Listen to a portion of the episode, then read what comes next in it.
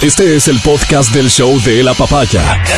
Bienvenido a la experiencia de escucharlo cuando quieras y donde quieras. Aquí da inicio el show de la papaya. Y queremos saludar a toda la gente que nos escucha a través de la vía, digamos, la, la que prefieran, ¿no?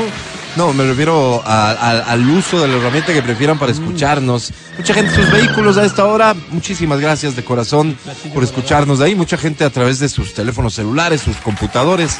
Quiero insistir en que hemos hecho un esfuerzo importante para ofrecerles un sonido a la altura de sus expectativas e incluso superando, ¿no? El mejor sonido online lo tiene Exa FM, así que escúchanos con toda confianza en tus dispositivos móviles inteligentes, en Más tu claro que computador. Radio María, ¿no? Más claro que el agua, diría yo. Muy bien. Saludamos a Riobamba, a, a Machachi, a Cayambe, a Quito, al mundo entero. Hoy quiero saludar a Guayaquil.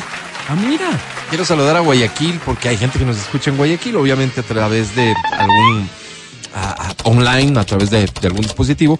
Y, quiero saludar a Guayaquil porque Guayaquil comienza a definirse en cuanto a lo que podría suceder el próximo año en las elecciones seccionales. Ayer la alcaldesa Cintia Viteri oficializó su candidatura para la reelección en un evento eh, imponente, como no podía ser de otra manera, el, anuncio y el lanzamiento de, su candidatura. Eh, no es la primera en anunciar, la primera en oficializar su candidatura, no la primera en anunciar que, que, que, va por la alcaldía de Guayaquil, en su caso reelección. Ya lo había hecho antes Jimmy Jairala. Él, él ha anunciado que él interesa, que es básicamente algo que creo todos sabían en Guayaquil y que es algo que se confirma, que sabemos que va a terminar sucediendo, su candidatura a la alcaldía de Guayaquil. Bueno, presumimos que así va, va, va a ser. Todo me imagino que dependerá ya de un análisis, por cierto, numérico, proyecciones y demás para saber si alguna posibilidad tiene Jimmy Jairala. ¿Qué estará pasando en Guayaquil? ¿Cuál será la impresión que tienen los ciudadanos de lo que ha sido el ejercicio de la alcaldía de Cintia Viteri? Eh, y, qué idea tendrán pues del ex prefecto Jimmy Jairala, del que se ha hablado tantas cosas, tantas cosas cuando él fue prefecto justamente y que ejerce como periodista en un programa que de lo que entiendo es bastante eh, eh, más que escuchado, visto, eh, sobre todo principalmente en Guayaquil, cuya línea editorial creo que está claramente establecida. Hace poco se transmite, por cierto, ese programa por radio acá en la ciudad de Quito también. Em, y me parece sano que, que las cosas se vayan definiendo para que las personas, los votantes, sepan quién les está hablando. Me parece sano que esa persona que tanto opina, que tanto dice, que, que se muestra tan preocupada como ciudadano, como ciudadana, eh, un poco aclare que su pretensión es esta para que sepa el ciudadano que le está hablando el candidato. ¿no? En el caso de Cintia Viteri es evidente, era lógico pensar que ella iba a ir por la reelección. Y, y- y a mí me parece que hay unas cosas bien interesantes alrededor de, de, de Cintia Viteri. Una de ellas es, viéndolo desde lejos, ¿no? El, el, el cómo se pretendió a ella estigmatizarla por temas estrictamente personales. Es decir, sus opositores intentaron aprovechar de cosas que tenían que ver con su vida personal para pretender afectarla en su vida pública. A Cintia Viteri le han dicho un montón de cosas que además solo dan muestra de, de- de cómo somos a veces como sociedad, cómo nos encanta juzgar, cómo, cómo somos de llevarnos por, por las impresiones, por lo que vemos, etcétera. Y eso intentamos este, que, que, que, que represente al ser humano al que estamos viendo, ¿no? Entonces, cuando Cintia Viteri aparece eh, vestida de una forma distinta, distinta a la que tal vez antes vestía, o distinta a lo que uno cree que podría ser la vestimenta adecuada para una autoridad.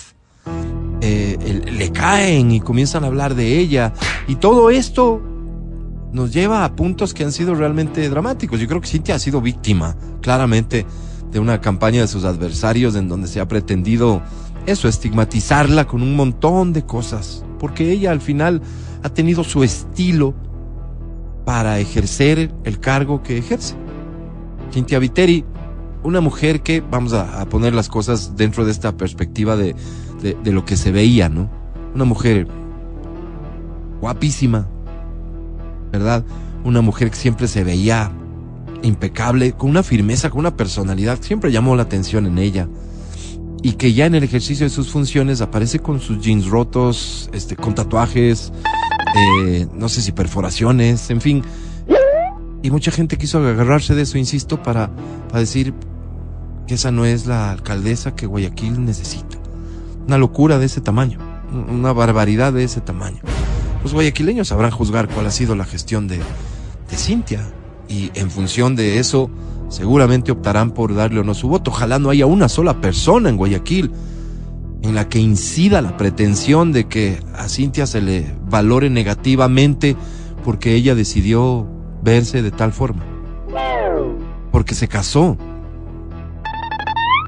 Cosas de ese tipo que con las que se intenta afectar a las personas, como no debería suceder desde ningún punto de vista, hablando del, del único rival visible que ahora tiene, al menos desde esta limitada visión que tengo yo, no vivo en Guayaquil, no conozco cuál es la situación política electoral ahora mismo de Guayaquil, digo su único.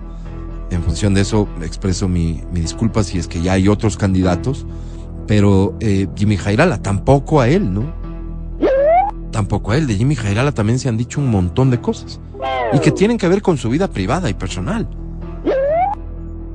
Esas cosas no deberían jugar en política a las autoridades, a los candidatos, a los políticos, hay que juzgarles por sus acciones, por sus propuestas, en caso de que no tengamos antecedente de, ejercicio público, de, de, qué decir, qué hizo cuando estuvo aquí, candidatos nuevos, pues a juzgarlos en función de sus propuestas. Claro, habrá que buscar antecedentes que han hecho, las credenciales que hemos citado aquí como término en algunas ocasiones, ¿no? ¿Con qué credenciales quieren ser autoridades? Pues Jimmy Jairala no es nuevo en política, Jimmy Jairala ha participado en política desde hace rato.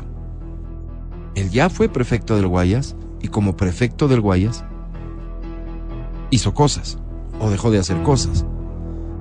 Ojalá la ciudadanía de Guayaquil juzgue eso en sus candidatos y que la campaña no gire alrededor de de temas que tienen que ver con la vida personal. Y ojalá pronto en Quito tengamos del lado de los aspirantes la frontalidad de, de algunos lo han hecho, por cierto, pero ya eh, un poco ir definiendo el panorama en cuanto a yo voy a ser candidato, yo voy a ser candidata. Y por cierto, esto que podría sonar más bien a sueño, y ojalá no muchos levanten la mano. Ojalá no tengamos 18 y 20 candidatos aspirando a la alcaldía de Quito, porque eso ya sabemos lo que provoca en cuanto a la dispersión del voto y a lo que puede suceder, que con un porcentaje bajo de votos, que eso necesariamente, te guste o no, ha atado la legitimidad, a la estabilidad del funcionario en el, en el corto, mediano y largo plazo. Eh, ojalá, digo, el alcalde que se elija en Quito sea un alcalde que alcance una votación contundente, que con ese respaldo además tenga una conformación de consejo que le permita trabajar y que con ese respaldo además pueda llevar a cabo el plan de trabajo que se plantee para esta ciudad. Pero ahí está, en Guayaquil comienzan a definirse las cosas. Ayer el evento ha sido, insisto en esto, no, no podía ser menos un evento eh, de lanzamiento de candidatura, pero me llamó mucho la atención, por eso estoy hablando de esto, un tuit del comercio publicado ayer eh, que resume en, el tuit, ¿no? Te lleva obviamente un link a la nota de donde se dará detalle de, de este lanzamiento, pero dice eh, textualmente el tuit. Cintia Viteri lanza oficialmente su candidatura a la alcaldía de Guayaquil. Nebot, animadores, reggaetoneros y personas disfrazadas de Avengers acompañaron a la alcaldesa. Este es, es, un resumen vendedor clásico de un tweet. Eh, en la nota, eh, eh, evidentemente se topa el contenido de las intervenciones, sobre todo de Cintia Viteri y de, y de Jaime Nebot. El resto, parte de, de, de, la política, ¿no? Lo de los Avengers, sin embargo, no, no entendería por qué si los Avengers fueron personajes como más bien parte de la polémica después de las declaraciones del gobernador. Pero en fin, qué bueno que en Guayaquil las cosas se vayan aclarando, qué bueno que Cintia Viteri aspire por la, por la reelección y sus ciudadanos conozcan que es así y, y qué bueno que, que, tenga un rival a, a tanta distancia. entendería yo, ideológica, a tanta distancia de un montón de cosas de fondo, que es lo que ojalá la gente tome en cuenta para eh, decidir su voto. Matías, ¿cómo estás? Buenos días. Amigo querido, a propósito ¿cómo de estás? esto, ¿vas a ser candidato a la alcaldía de Quito? Eh, me lo han propuesto. ¿Vas van- a ser candidato a la pregunta? Ya van cinco partidos que me lo han propuesto, Álvaro, y lo voy a pensar después del almuerzo. Ok, está bien, hoy estaremos tengo una atentos. respuesta. Estaremos atentos. Ok, eh, sobre el tema que tocaste hace un momento, creo que tú y yo tenemos la capacidad para poder hacer un análisis eh, en torno a la comunicación. Mira, em, yo, yo, yo diría, ¿no? ¿Será que se avecina el próximo revés social cristiano? Porque en la- acuérdate, las candidaturas de León y de Nebot con un altísimo, o sea, ganaban con un margen, pero impresionantemente alto. Sí, acuérdate, porque la gente les, les amaba, pues, porque ellos tenían la, la frontalidad, la dureza para, para hacer frente a, a, no sé, la problemática de la ciudad. Me, me imagino que la problemática seguía ahí, pero sin embargo ellos eran el guayaquileño tipo, ¿no? Persona que no tiene pelos en la lengua, persona que dice las cosas de frente, persona que si tiene que darse de puñetes, va, se da de puñetes, ¿me entiendes? Y en el caso de Cintia Viteri no, pues. En el caso de Cintia Viteri tienes una persona que más bien, no sé, eh, tal vez es mi poco conocimiento sobre las alcaldías de León y de Nebot. No se escuchaban muchas cosas con respecto a las al, al- ejercicio mismo del poder. No se escuchaba muchas cosas como, como este tema de los, de los terrenos cerca del aeropuerto. Cosas como esas no, no eran pues muy, muy populares. Ahora en tema de Cintia Viteri, mira los murales, mira este tema de los terrenos. Entonces va como opacando eh, su figura. Entonces, quién sabe y tal vez aquí se espera un revés social cristiano. Tal vez sí, tal vez no. Y si gana Cintia, tal vez ya no gane con esos márgenes con los que se ¿Con qué estaba margen? acostumbrado. ¿Con qué margen ganaría la, la elección anterior? Cintia, Claro. sería bueno No, verlo. no sé si con esa contundencia que también yo tengo en la memoria de, Claro. de Febres Cordero y, Claro, y Nebot, claro, y claro, de habría eso que se verlo. desprenden un montón de lecturas, ¿no? Habría que verlo. Por Sí, favor, Adriana, no sé si, puedes ayuda. buscar, Ay, no sé si puedes buscar, este, vale, eh, cuál fue el resultado en la última elección en la alcaldía de Guayaquil. Gracias. Ahora, en el tema de la imagen de, de, de Cintia Viteri, ¿no? Recordemos que, claro, ya no es la época de Febres Cordero, ya no es la época de Nebot. Tenemos un sinnúmero de nuevos votantes. De esta época acá tenemos un sinnúmero de nuevos votantes. Claro. Estos nuevos votantes también utilizan perforaciones, también utilizan jean rotos, también la ven como una heroína. Si quieres, una persona que se divorció, se, se rejuveneció, se hizo mucho más vital y se vuelve a casar y lo hace con bombos y platillos y, y baila y entonces de alguna forma deja el esquema del político este acartonado y lo vuelve tal vez un poco más, eh, no sé, más cercano a lo que a lo que eres tú, ¿no? Tal vez pueda ser una cosa interesante al momento de hacer el análisis, porque si decimos no es una candidata así, no es la que necesita eh, Guayaquil, bueno, tal vez no fue la que necesitaba Guayaquil en la época de un Nebot o un Febres Cordero, pero los tiempos han cambiado, los tiempos van cambiando y tal vez hoy los nuevos votantes valoren otro tipo de cosas. Oye, solo para, para, para la, la información de la elección anterior en, en que ya se enfrentó a Jarala. Ujú. Cintia obtuvo al final el 52.6% Imagínate, y Jairala obtuvo el 31.8%. imagínate. O sea, todavía estamos hablando de un margen amplio, pues. Sí, claro, Todavía una estamos paliza. a- claro, claro, claro. Entonces, ¿se volverá a dar? No lo sé. Em, y no lo sé por todos los temas que pasan en las ciudades. No necesariamente son responsabilidad de las alcaldías, Por el, pero no, van no, por el, por el desgaste lógico de las autoridades. Claro, pues, o sea, claro, claro, Eso está en juego, ¿no? Ahora- Eso está en juego. Me, me, me llamó mucho la atención, yo te había contado hace tiempo que leí una investigación en la cual se demostraba que Guayaquil era una ciudad más conservadora que Quito. Y vos dices, ¿cómo? Pues no es imposible eso, si más bien los guayacos son mucho más amplios, mucho más, sí, pero en algunos temas son mucho más conservadores que en Quito. Entonces, tal vez eso pueda jugar de alguna forma, no lo sé, no lo sé, tendríamos que conocer muchísimo mejor al electorado para poder entender si eso le juega a favor o en contra a Cintia ahora. Eh, ahora, tú decías, no debería jugar en política el tema de las cosas eh, personales, sino más bien este voto racional, pero este voto pensando más bien en las propuestas y todo. Y yo pregunto, ¿cuándo ha sido el voto así? ¿No es No, cierto? pero, pero no, no, me refiero sobre todo a lo que se intenta aprovechar desde el lado contrario. De acuerdo. Este, y, y, y como vos bien acabas de señalar, probablemente más bien esas son las fortalezas enormes que tiene Cintia para identificarse con el nuevo electorado de Guayaquil. Claro, puede ser. Porque, ¿no? porque el electorado antiguo, los adultos, tienen una convicción que pasa por el partido. Claro. ¿no es cierto? Entonces, esos votos están ahí.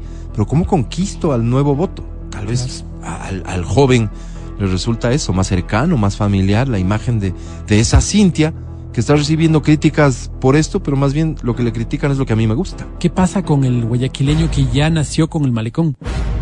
O sea, ya no es ninguna, ya no es pues Sí, nada, claro, nada claro. sorprendente que me hagas un malecón, que no sé, ya está hecho. O sea, para algunos guayaquileños que vivieron ese proceso, o para los ecuatorianos que tuvimos la oportunidad, la suerte, digo yo, de ver ese proceso, fue wow, una cosa increíble. Pero para los que ya nacieron con eso ya no hay novedad, pues. O sea, ya no es una cosa eh, ya no, de novelería. ¿Cuál ha sido la gran obra y, y- y- Claro, de y alguna la forma, gran oferta? de Tal alguna vez. forma aquí sería interesante también hacer una, un, un símil con lo que pasa con el fútbol, ¿no? Yo le pregunté un día a mi papá, le dije, ¿cuándo vamos a llegar al mundial nosotros? Y me dijo, cuando el arco del oponente sea más grande, porque jugamos espectacular, pero el momento en que pateamos al arco no nos falla. Lanzamos a un metro del arco, entonces, cuando Bueno, los arcos eso, van a ser eso más nunca, grandes. eso nunca sucedió y aprendimos a meterle en el arco del mismo tamaño. Entonces, claro, cuando pasa esto, mi padre hincha de la liga, pero él no pudo ver pues el, triu- el- el juego con el Manchester, él no pudo ver la liga ganando copas y copas. Él tenía un equipo con el que se jugaba, claro, un buen equipo, y él iba por toda la República ahí con su equipo. Pero claro, no vio estas cosas. Entonces, lo mismo pasa tal vez en Guayaquil con este electorado que, que ya vio las- la obra física. Claro. Ahora, eh, yo digo, ¿no? Sobre la elección de Quito que también mencionas sobre los candidatos en Quito y las cosas como se han dado en Quito. Si Yunda vuelve a lanzarse, ¿será que Yunda tiene un voto duro del 20%? ¿Quién sabe? Esto es una cosa que también va a jugar en, en estas elecciones, ¿no? El poder analizar y decir, a ver, ¿hay realmente ese voto duro? Porque si hay ese voto duro del 20% y seguimos atomizando, lo más probable es que gane. Entonces, ¿qué es lo que tenemos que hacer? Si nos seguimos separando, él va a ganar, punto. Así que si, le- si le seguimos separando, le estamos haciendo el juego a él para que pueda ganar. Si mis egos son mucho más grandes que mi convicción de tener una ciudad mejor, de lo que tú quieras, pues va a ganar las elecciones, si es un voto duro. Y yo pensaría que puede ser un voto duro por toda la por toda la vinculación emocional que ha tenido él con esta gente. Ha dicho cosas como con- o sea, se ha vinculado directamente con, con este pueblo sufrido, con este pueblo, que ya lo vimos en la época de Bucarán. Entonces, cuando pones a una persona, eh, a un Solines a hablar, a un eh, Juan Carlos Holguín a hablar, con Juan Carlos dijo, por ejemplo, el tema de los perros, vamos a sacarles muestras de sangre a los perros para poder demostrar si Deces, las ¿no? heces No, fecales de los perros Sí. corresponden genéticamente a qué animal. Ucha, viejo, a mí me importa, yo no tengo, yo no tengo pavimento en mi calle. ¿Me entiendes? Entonces tal vez ese voto duro está sumamente cohesionado y no lo sabemos. Entonces me parece una cosa súper interesante cuando hacemos el análisis de... Eh, de lo que conozco, ¿no? de lo que conozco, obviamente se están llevando a cabo todas las investigaciones posibles para, para resolver eh, candidaturas. Esto es, eh, me parece que un, un punto de partida sensato, ¿no? Más allá de mi aspiración personal. ¿Qué chance tengo? Y en función de eso tomar una decisión. El problema es cuando las lecturas parten por es que como sumar votos es, es fácil porque tengo esta estrategia. Entonces no importa que ahorita casi que ni me conozcan o que arranco con el 1 o 2%, sí ha habido casos en que arrancando así terminaron siendo electos. En fin, ojalá haya sensatez. Y viceversa, ¿no? Sí, por supuesto que se fueron en picada. Acuérdate Paco Moncayo. Sí, claro. O, o- o candidatos de peso, porque hubo candidatos de peso. El tema de Juan Carlos Holguín, Juan Carlos Solines, el tema de César Montúfar. O sea, tienes candidatos... Esas justamente fueron las candidaturas que entre sí Te atentaron una contra, contra, contra la otra. Fíjate, ¿no? César Montúfar, ahorita que lo mencionas. Hay gente que a César Montúfar le dice, ah, el eterno chimbador. César Montúfar alcanzó un porcentaje de votos que con todo respeto de chimbador no tiene nada. pues. 7%. No, no, en la última elección. ¿De alcalde? Sí. 7%. ¿Puedes confirmar eso, porfa? Gracias. Eh, eso de chimbador no tiene absolutamente nada. Y más bien a César le asistiría toda la razón de decir, yo habría sido electo alcalde si no existían estas candidaturas que están por abajo, pero es que todo es coyuntural también, pues, ¿no? O sea, lo, lo de Paco Moncayo fue la gran sorpresa Claro. a nivel de elecciones en el país. Yo creo que la sorpresa no solo fue la de Paco Moncayo, la sorpresa fue la de las investigadoras de mercado, que fueron incapaces de poder sondear un, un, un, a un grupo de personas que estaba ahí con otro tipo de aspiraciones. Yo tengo mis dudas de que, de que hayan sido incapaces, porque en mucho las encuestas terminan jugando a, a, a trasladar el mensaje que me interesa. O sea, no es precisamente un desconocimiento, sino un jugar con eso porque, porque al final, este, te corrijo, Mati, 16.93%. Mira, mira, mira, mira. O sea, ¿cómo quedó esto en Mira, realidad? mira. Este, Jorge. Jorge Yunda, mira, Jorge Yunda obtuvo el 21.39, Luisa Maldonado el 18.42, Paco Moncayo el 17.76, creo que dice. Ocho. 78 y César Montúfar el 16.93. Después estuvo Juan Carlos Dolguín con el 6.86. O sea, por eso decía, lo, lo de César Montúfar ahorita que lo mencionas y por, y, y por la etiqueta que se le ha intentado poner a César, es que no le ha ido bien en otras elecciones, pero en esta, si uno se pone a ver, podría concluir, le fue extraordinariamente bien.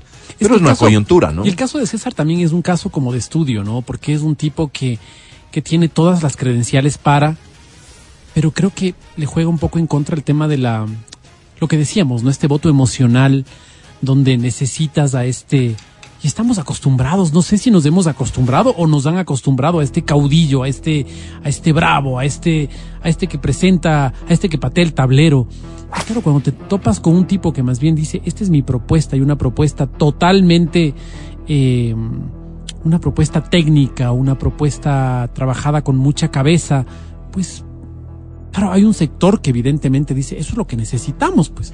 Sí, pero es que a esa propuesta súper técnica y bien preparada, bien comunicada, la puedes convertir en un tema de conversación de calle y así llegas a todo el mundo. Claro, claro, Básicamente también las elecciones son un proceso de comunicación, sobre jugó todo, Barcelona, acuérdate el tema del, de su, de su estrategia de comunicación, ¿no?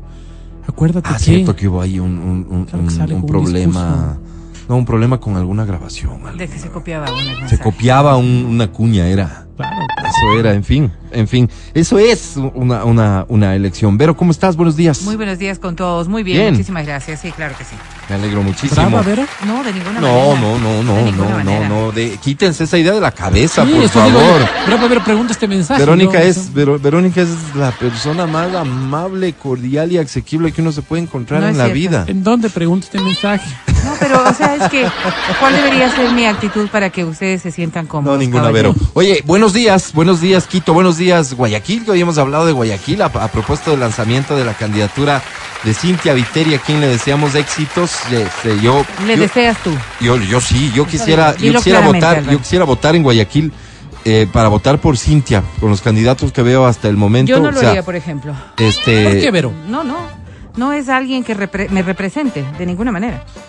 Entonces votarías por Jairala. No, no creo que votaría por Jairala tampoco, porque él me representa menos, pero tú estás diciendo que votarías por Viteri y yo no en- votaría eh, por Viteri. eh, Entonces digo claramente, entre los candidatos que veo hoy, yo sin duda votaría por Cintia no, no, Viteri. no Oye, votaría otra por cosa, otra cosa que vale la pena analizar, por ejemplo, es esto, ¿no? ¿Que Vero va a votar por Jairala? No, de ninguna manera. Que el tema de, acuérdate que la, cercanía con el rol, eh, con el correísmo me basta y sobra para no poder votar con él. lo que puede pasar aquí, esta candidata que venga, que sea una mujer, lo que nosotros hemos pedido como quiteños, que venga Sí. esta candidata mujer Que rompa y todo que, por y que vos digas, claro, las mujeres van a votar por eso. No, A ver, pero es que no necesariamente, perdón, perdón, no o se sea, sienten representados. porque no hay, ah, no hay identidad, no hay Claro. identificación Es que- de es que género contra hay eso. que superar el tema de que ah, mi identidad es por el No, tema de género. obvio no. Claro, pero claro. no, no, pero es que para una, que una mujer vote por otra mujer tiene que tener identidad. I- identidad, pues Eso. identificación con eso. Claro. Eh, esa empatía que la, la actual alcaldesa de la ciudad de Guayaquil a mí no me provoca en lo mínimo. ¿Por qué? Por, por todos sus gestos, sus actitudes, sus acciones, porque lo que ustedes han dicho que podría ser un factor que no se debería tomar en cuenta, yo creo que al contrario, los seres humanos deberíamos generar empatías también con ese tipo de factores. La política está manejada no solamente por lo que eres, sino por cómo te sientes. Yo creo que los seres humanos somos íntegros, no somos esta cara política y esta cara humana. Yo creo que nos representamos tal y cual somos. Y yo en esta etapa humana de, de la actual alcaldesa de Guayaquil veo demasiadas contradicciones. Como para yo pensar que ella está en, en condiciones de representarme como alcaldea, eh, alcaldesa de Guayaquil. No voto en Guayaquil y por ende entonces simplemente mi voto ni le va ni le viene. Pero, pero yo creería que dentro de esas concepciones, cuando uno ve estos cambios tan dramáticos en una persona, y, y puede ser un hombre como puede ser una mujer, pero estos cambios tan dramáticos, me hace pensar que la cara que veía antes no era entonces la verdadera persona que es la, Pero la- ¿tú crees el político que, que se presenta. ella cambió en esencia. Yo creo que sí, yo creo que Sí, sí. ¿y- Sí, y sí, cómo sí, se en todo, demostraría en ese todo. cambio? En todas las formas, porque Pero la fíjate tú, y voy si a formas, analizarlo no es esencia, solamente, pues. voy a analizarlo de- desde, desde la, la óptica de mujer y no de la política, ¿no? Para, para poder a- hacer un poco el cálculo de lo que yo estoy diciendo. Un ser humano que te, te muestras, ¿no es cierto? 50 años de tu vida de una manera y que al otro día resulta que eres lo opuesto de esa medalla, ¿qué es lo que me está diciendo? Pero, pero, pero, ah, pero, ¿qué? En, en todo. ¿Sobre qué? En todo, en todo, en todo. En Pero- todo, pero en todo. en el caso de En sus Cintia, ¿por qué? manifestaciones. Lo que tú ¿A no le das refieres? valor, por ejemplo. Lo que tú no le das valor, ¿no es cierto? ¿Qué? Esta actitud dramáticamente violenta de superhéroe a que le ha llevado a que la critiquen y que la confundan con Sarah eh, Connors, por ejemplo. A este tema de subirme y de pronto ver, haber, haber visto a la señora Viteri yo la conozco desde que ella era secretaria del actual al- eh, del alcalde en ese entonces Jaime Nebot, o del líder político Jaime Nebot. Y yo jamás la había visto en otra demostración como la que la observo en esta nueva etapa de su vida emocional o sentimental. Te, te digo, desde su manera de comportarse, de vestir, de hablar, de hacer, de, de bailar, de, to- de, de todas las cosas. Esto que podría parecer algo muy superficial y muy ido a la vida privada de una persona, Es. demuestra claramente lo que eres, pues. No puede ser A y B en pero, un mismo pero, cuerpo. pero ¿en dónde está la contradicción respecto a qué? todo, en todos sus comportamientos, en sus formas, en su manera de obrar, de ser y de decir. Para mí, por eso te estoy hablando desde mi óptica personal como mujer. Muy válida, además. Sí, yo te voy a decir, Claro. o sea, eso a mí me cuesta admitir. Me cuesta admitir que sea claro solo un desarrollo claro de un ser humano que va evolucionando y no un desarrollo humano de una persona que va involucionando. Ese concepto de involución a mí me afecta, a mí me afecta como votante. Y entonces yo podría decir, ella no es la persona Que que, yo yo, creí que- pensé que, era. Y cuando yo, por eso te estoy diciendo Oye, claramente, oye, Vero, Vero. cuando concibo esto desde Solo lo esto, solo personal, esto, solo esto, puedo decir eso repercute también en lo político. Asumes. No, yo creo en la integralidad del ser humano. Por eso, pero asumes. Porque en lo yo político, creo en yo la lo que integralidad quisiera... del ser De humano. acuerdo, un ser humano que lo es honesto creas. en su vida privada va a ser honesto en su vida pública. Es que la pregunta que, que aquí cae es, ¿en dónde está la deshonestidad?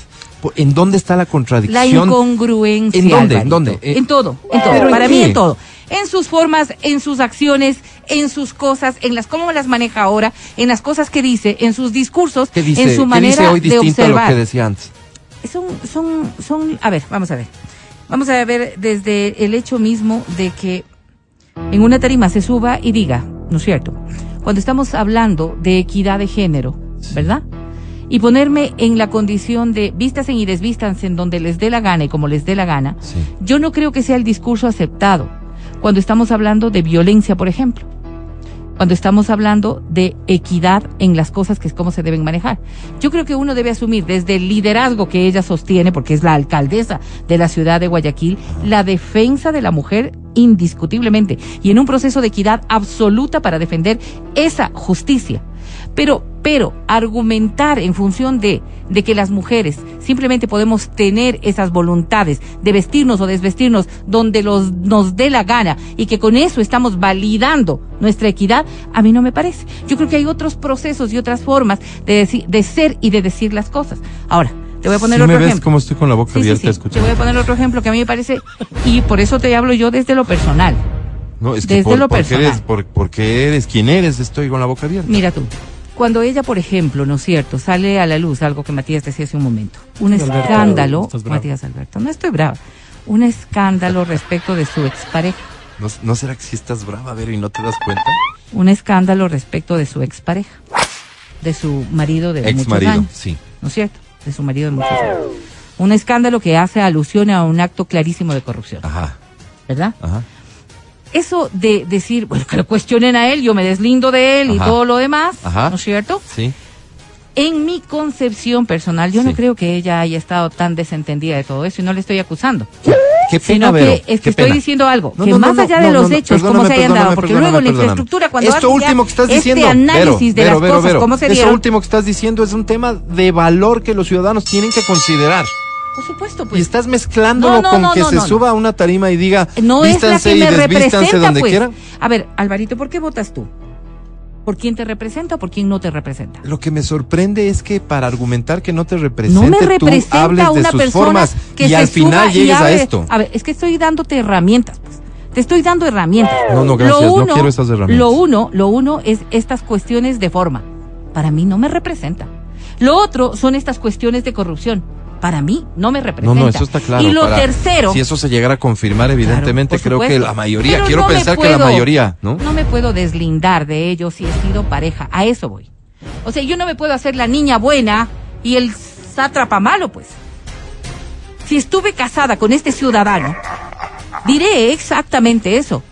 No le digo, pues, que, que a mí pregúntenle a él, pues. No, no, yo lo que diría es, esto tiene que aclarar la justicia, porque es un hecho que tiene que aclarar la justicia y del cual, obviamente, tendremos que salir a, a- a flote de esto sin saber, en realidad, que yo estuve metida en aquel problema, porque es obvio que ella puede estar totalmente desconcertada. Sí ¿Por puede qué, estar. por qué te enojaste mira. con Cintia? Jamás No me he enojado no con Cintia. Yo lo que te estoy Ahora- diciendo es que yo no votaría por ella, porque, a ver, yo lo único que me senté aquí y cuando tú dijiste que vas a votar, que vamos a votar, no, ¿cómo era la, la palabra Sí, que te cuente con nuestro voto, Exacto, Cintia. cuente con nuestro voto. Yo lo de- único de mi que hermana te y dije, mío. yo lo único que te dije Pero no votamos en Guayaquil. con tu voto. Porque si yo votara, yo no votaría por la señora Ahora, hay una cosa súper interesante A mí, que veo perdóname, aquí. Y Mati, no puedo dejar de decir esto. Es que no puedo creer que una mujer esté diciendo lo que dijo Vero. Antes de llegar al tema de la sospecha de corrupción, No, de no, lo es que único de lo que tiene que habló, ser- a ver, de lo único de lo que habló es de que a ella no le representa una mujer que cambia tan drami- radicalmente. Eso, tan porque dramáticamente. eso- porque el cambio de Cintia representa una involución. No lo puedo Ok, creer. ok, A ver, pero mira, ¿por mira, qué? ¿Por espera, qué? Vero, Porque, Vero, ya- porque ya- las ya dijiste, personas ya de mi dijiste, naturaleza Pero permíteme, Pero ya no, dijiste, Vero. concebi- no concebimos Sí. que es que para ti es involución que una, que una mujer a- asuman se vista antes con vestido y luego se vista con jean roto. No, no, no, no son involución. acciones. No, sé, que no Que solamente jean. No es solamente el jean, no es solamente te el insisto, tatuaje. ¿qué acciones? Son demostraciones Pero- pero claras cosa, de ¿qué un acciones? proceso. A ver, muchachos. Que quizás lo que valida ¿Qué es acciones, que no era la persona que se ¿Qué mostraba acciones, Vero? antes. Pero, a ver, Eso, muchachos, pues, muchachos. Que no ¿Qué acciones? era la, la, la persona que se mostraba antes. Pero, ¿qué porque una de acciones las dos son las que muestran es esta involución? falsa. ¿Qué acciones? Su nueva forma de ser, De vestirse.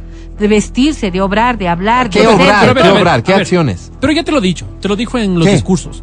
Te dijo en el discurso del tema del feminismo, Pues es que te no- dijo no en el estás discurso del- entendiendo No, no, no, Vístanse, estoy entendiendo perfectamente. Es que vos quieres hablar y por lo tanto quieres cerrar el capítulo, Vero. Ya No, vas a yo- hablar, Matías. No, no, no. Pero ¿cómo No, puedes ver, imaginarte que ver. una persona diga, eh, porque se ¿Sabes sube a la cómo? tarima, a, a ¿Sabes ti te cómo? parece que está mal que una mujer diga, las ¿Sabes mujeres cómo? tenemos derecho a vestirnos y desvestirnos donde nos dé la gana sin ¿Sab- que eso signifique que nos cómo? juzguen? ¿Sabes cómo? Porque ¿Te la parece que Verónica, está mal? Porque la Verónica tiene la valentía de decir desde mi punto de vista. Y eso para mí es Es que brutal. aquí todos expresamos nuestro punto de, De vista. acuerdo, pero es que, de acuerdo, no pero desde ese punto de decir, ¿sabes qué? Yo creo que el vestirse de la forma que hace y de actuar como es un acto de involución. Evidentemente para mí no es, pues. Pero ella cree Pero es y, que, y a está ver. hablando como votante, me parece acabo de decir. No, que no, no, no, no, puedo creer que para cosa, Vero, solo para cosa, Vero sea Alvarito. involución. No, no, a ver, es que, es que, es que Eso, tienes que luego no entender todo el concepto. argumentos. Tienes que le- le- oír lo que te estoy diciendo. Una de las dos era falsa. Eso es todo. No, yo es creo que. ¿Y clarísimo. sabes O sea, por qué? ¿por qué? Las Porque lo que personas pasa no cuando- pueden cambiar, puedo, Vero. pero así que tan pasa cuando una mujer se dramáticamente no. divorcia. Pero el cambio dramático es... Exactamente, ¿Qué, qué, qué? Matías. Cuando una mujer se divorcia, Sí. suele pasar este cambio. Yo ¿Y he qué, visto como qué un demuestra? fenómeno. ¿Y qué demuestra? Demuestra que esta mujer. eh, Ah, bajo- no, bajo no, mi- no, cállate, cállate. ¿Qué demuestra, Vero? Demuestra que esta persona está pasando por un momento crítico. Demuestra que esta persona o antes no fue lo que quiso ser, hoy recién está haciendo lo que quiso ser, y si eso es lo que pasa con la señora alcaldesa de Guayaquil, a mí esta nueva Viteri no me gusta. Claro. Yo estaba de acuerdo con la anterior figura que Por representaba eso, a ella. como ¿Sabes- dices de eso con tanta racionalidad, Vero, y no que creas que no, te ay. entiendo, yo te insisto en la pregunta. ¿A qué te refieres con la de antes y la de hoy? ¿A cómo se viste? Lo que se viste sería solamente una de las formas ¿A de qué? manifestarse. Su forma de mirar la vida, su forma de expresar las cosas. ¿Cómo juzgas su forma de mirar la vida? Como la veo, pues. O sea, ¿qué quieres? ¿Que te dé detalles íntimos de lo que hace? No, pues no, las no. percepciones se basan en las cosas que yo veo y ¿En las empatías que me pueda generalizar. ¿cómo se viste? Sí, por ejemplo. O sea, yo no pienso que una persona, ¿no es cierto? Que una persona que asume, que asume, que asume que todo este cambio tan dramático en su comportamiento sea parte de una evolución. En mi concepción. Claro, ahora te- Yo creo que ella está pasando por un proceso emocional, Claro, o pasó claro. por un proceso emocional. Pero déjame contarte Y una entonces cosa. para mí no es la persona adecuada para estar a cargo de una ciudad en un nivel de tanta perturbación como Ajá. es la que Verás, vive ahora la cuando yo Guayaquil. cuando yo tuve cuando yo tuve este grupo de divorciados, una de las características que se repetía entre las chicas que estaban era Cuidado. justamente esa, que se divorciaban y se ponían pero pero preciosas, se compraban ropa nueva, se, y yo no creo que era porque antes no podían hacerlo, sino porque estaban buscando una segunda oportunidad. Así es como yo lo veo. Tal vez cuando tuvieron 20 años, eh, buscaron esa oportunidad a través de ponerse bonitas, de ser extrovertidas, de quién sabe. Y ahora que tuvieron 30 y ya tuvieron un fracaso en el amor, dijeron, ¿sabes qué? Voy a volver a intentarlo. Pero claro, los 30 ya no me puedo poner las mismas características de, de una niña de 20, sino ahora tengo otras cosas, ¿no? Entonces me pongo los jeans rotos de moda, oigo reggaetón que antes no oía, qué sé yo, cualquier cosa así, ¿no? Entonces yo veo más bien como una, una, una, una manifestación de legítimo derecho que tiene este ser humano como ser humano. como ser humano para poder volver no, no, es asunto de a, ella. a- a ponerse en la percha para decir valgo, para decir, no sé. Ah, no, yo, yo- eso, eso jamás podría po- eh, ponerlo en duda, porque eso es una cuestión de su personalidad. Lo único que estoy diciendo, y lo repito, es que esa persona No que tiene todo su derecho de hacer con su vida lo que le vale, porque de, de verdad es solo su vida y a él, solo a ella le va a afectar, no es la persona que yo quiero para que esté en la alcaldía. No voto, no tiene nada que ver conmigo, a asunto de los guayaquileños y de quienes vayan a votar. Si Álvaro dijo, yo, eh, nosotros, le- no, yo no, yo no. y solo por esa mi hermana aclaración, y yo. solo esa pequeña aclaración nos ha llevado a semejante dilema. Pero no, es qué la buena persona que me discusión. gusta, Fíjate, no aquí es me la están, persona aquí que me están mandando al diablo y me dicen qué progre que te has vuelto. No me parece bonito nada más, o sea, Este, eh, yo no voto por ella, suficiente. Y es el, el peor insulto que me pueden hacer. Yo soy progre, no soy progre. No, yo, yo, Yo yo soy no sé qué soy. No, vos eres socialista en este mensaje, déjame decirte. No eres progre, ya quisieras. Eres socialista en este mensaje. No, no, no, no, no, no, mal, no vaya a malinterpretar, por favor, ni una posición ni otra. Ni Verónica es la ultraconservadora de la vida, No, de que a veces parece por, No, no, por, ciertas cosas que dice. Ni, O sea, ni sí, Matías es el, soy una el persona con- comunista. Con, con ciertas condiciones de, de, de un poco de sí conservadora puede ser si es que sí, el sí. término sí sí Oye, pero. Vero, te has, te has ido, te has ido haciendo. toda la vida he sido No tanto. toda la vida he sido Alvarito toda la vida he sido Pero- yo creo que solamente es en la etapa de la universidad y les voy a contar solo porque Álvaro está haciendo esta alusión salgo de un colegio de monjas después de haber pasado toda la vida en un colegio de monjas y con una educación muy conservadora muy Sí, conservadora me. Espérame, me- eh, me- se ríe porque dice te dolió un abrazo. ¿Cómo no me va a doler que me digas progre? Y voy a la universidad Porque- central por- per- perdóname, porque hay monjas y monjas, ¿no? Las Paulinas, por ejemplo, estaban más, esas eran medio progres. Vos te educaste en un colegio de monjas, más Monjas. bien, Fíjate que había una madrecita en el colegio, en el primer colegio donde yo estuve, que luego se fue a trabajar con Monseñor Leonidas Proaño. ah, mira. Ok, escucha. Ok. Y fue un poco retirada de la congregación por su, por su forma de ver la teoría de la liberación, te recordarás tú en aquel entonces. Y, y no, pues no, no, las monjitas nuestras de, de otra concepción, no, de otra concepción, pero, pero, pero no solamente e- era eso, vengo de un hogar en donde los valores cristianos católicos nos llevaban también a tener una vida, una vida de, de derecha y una vida no de derecha en lo político económico, sino más bien de, de un ámbito conservador. Así éramos nosotros en casa y no podemos discutir aquello. Ahora, Yo nunca. no, Álvaro, por favor. Y luego, claro, voy a la central Eras liberal, progre. y en la central empiezan los el comunismo puro. Claro. No, ni siquiera esto, no, era eso era el comunismo puro, y esto vino después. Chinos y cabezones. Y, y a uno pobre le dejan sin piso de nada porque te abomban tanto y te llenan tanto de tantas cosas que tú no sabes ni qué está pasando. Y no desde lo ideológico político, sino más bien desde lo social.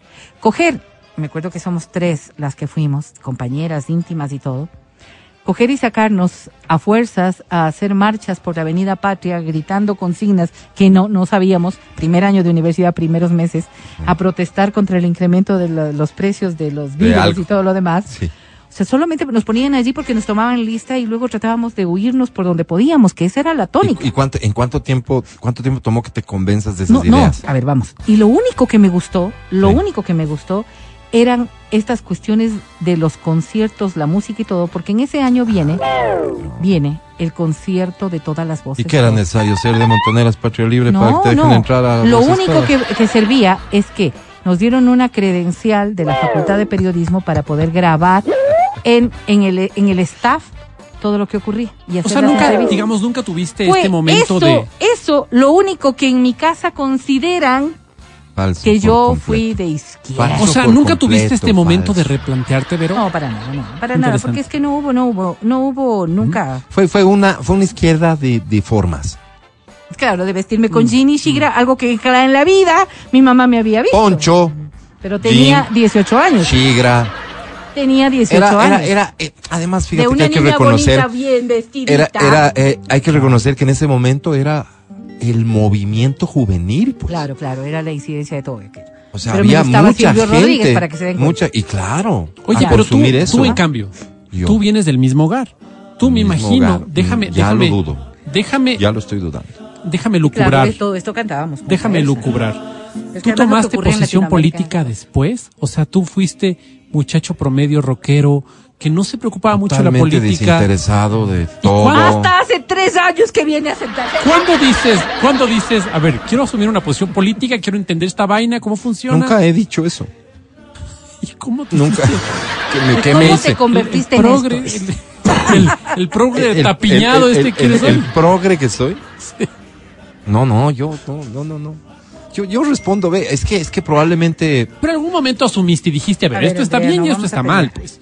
O sea, la, la forma de llevar... nunca he tenido una posición en lo político tan marcada, sino hasta el correísmo. Nunca me ocupé de tenerla, sino hasta el correísmo. Y, Es que y esto, y esto pasa, por supuesto, por un asunto ideológico. O sea, yo no creo en, en- en la visión de ellos. No, no creo. No creo que el Estado deba, deba ser el que se encarga de todo. Para resumirlo de una forma cruel y hasta torpe. Como sabe decir mi hermana cuando me habla, limitado. No. Pero fundamentalmente por, por, por, por, por sus formas y la corrupción. Entonces, cualquier cosa que esté Quita, quita al la frente, corrupción.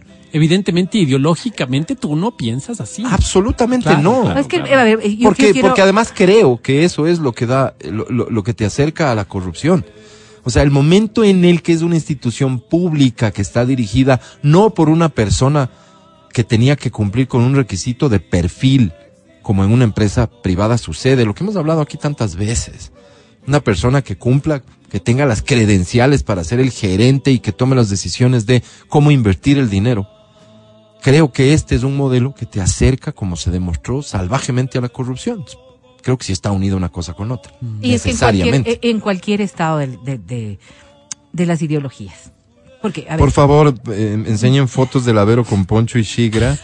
Pero Ella si quemó todas. no, ella no, si quemó vieran, todas. no me reconocen. Ella quemó todas. Primero porque era muy delgada. Oye, dice, ya me asusté, mi Pantalón, esposa jean. está vistiéndose con jeans rotos y se hizo dos tatuajes. ¿Será que me va a dejar? No, no creo que te vaya a dejar, solamente está encontrando. Solo ya ojalá no le- cuando te solo que sepas que tu esposa ya no le se en- representa a Lavero. Ojalá, no, es que no es eso, no es eso. Ojalá ¿Cómo? cuando se encuentre. Tu esposo involucionó. Tu en esposa sus- involucionó. En sus cálculos. ¿Involuciona con ella o, o tú vas a terminar No, es que dejándola? yo creo que e- ella involuciona en función de, de, de un montón de factores que no voy a analizarlos ahora. Mira, Pero mira, mira lo que dicen aquí, que Vero. quiero Me parece juzgarla patriarcalmente. No, puede ser, y puede ser, claro que sí, puede ser. Puede ser un concepto porque así, así hemos sido formadas también. Así hemos sido formados también. Pero es que tú tienes que ser tú, o sea, eso es Hay otra todo. persona que se suma a tu crítica sobre todo lo que has dicho a Cintia Viteri y habla de que la ciudad está mal. Entonces, volvamos al origen de esta conversación que terminó tan simpáticamente. Este, eh, yo peleas, creo, Álvaro. yo francamente creo que, Bonito. o sea, ¿por qué, por qué yo votaría con los ojos cerrados por Cintia teniendo del otro lado a Jairala? No, Porque pues mi voto blanco o nulo podría permitir que Jairala llegue a la alcaldía. Y para mí, cualquier cosa relacionada al correísmo sí, claro, no va. es lo peor que le puede pasar a una bueno que no ciudad, a un país. Entonces, sin duda votaría por Porque Cintia. capaz que dentro de ese concepto me tocaría votar por Viteri, no, no Pero, tendría otra pero opción. creo que aquí el tema es simpatías Pero a mí, también. yo tengo simpatía y lo he dicho yo, tantas veces por ella por varias el veces Partido Social Cristiano. Lo he tenido y no la he dejado de tener. Yo recuerdo, por ejemplo, en la época Más de allá de que hoy sean tan críticos con el gobierno con el cual tengo simpatía. Yo recuerdo en la época de Nebot cuando a los muchachos se les premiaba, a los mejores estudiantes, les- al mejor estudiante, y al mejor estudiante, el mejor puntaje le dieron una casa, acuérdate. ¿Ah, sí? Entonces vos decías, oye, si soy el mejor, me premian. Mira lo que puedo me dan aspirar. una tablet, me dan. Entonces había esta lógica para ser el mejor, pues. Entonces eso me parece, ese, eso Sí, sí, me sí, parece claro. una, una, una Y- lógica y- y súper yo no quiero interesante que, que malinterpreten nada de esto. He acompañado dos Eh, ella no va a votar por Cintia porque se pone James Roth No, pero- se porque ha tatuó, cambiado, porque no es lo que yo conocí. Dos giras presidenciales de, de- de la candidata Viteri. La acompañé por, por circunstancias personales. Ah, no. Dos giras. Entonces acompañé. se enojaron, eso es. Para nada, para nada. No, es No te tomó en es- cuenta en la alcaldía. No es la persona que, que yo había visto antes. Eso Ya, es todo. ya, eso es todo. ya, eso Ahora, y una, todo y una cosita, Vero. y una cosita tan solo. A ver. Yo no soy de derecha, por cierto. No, no soy de derecha. Yo soy una persona.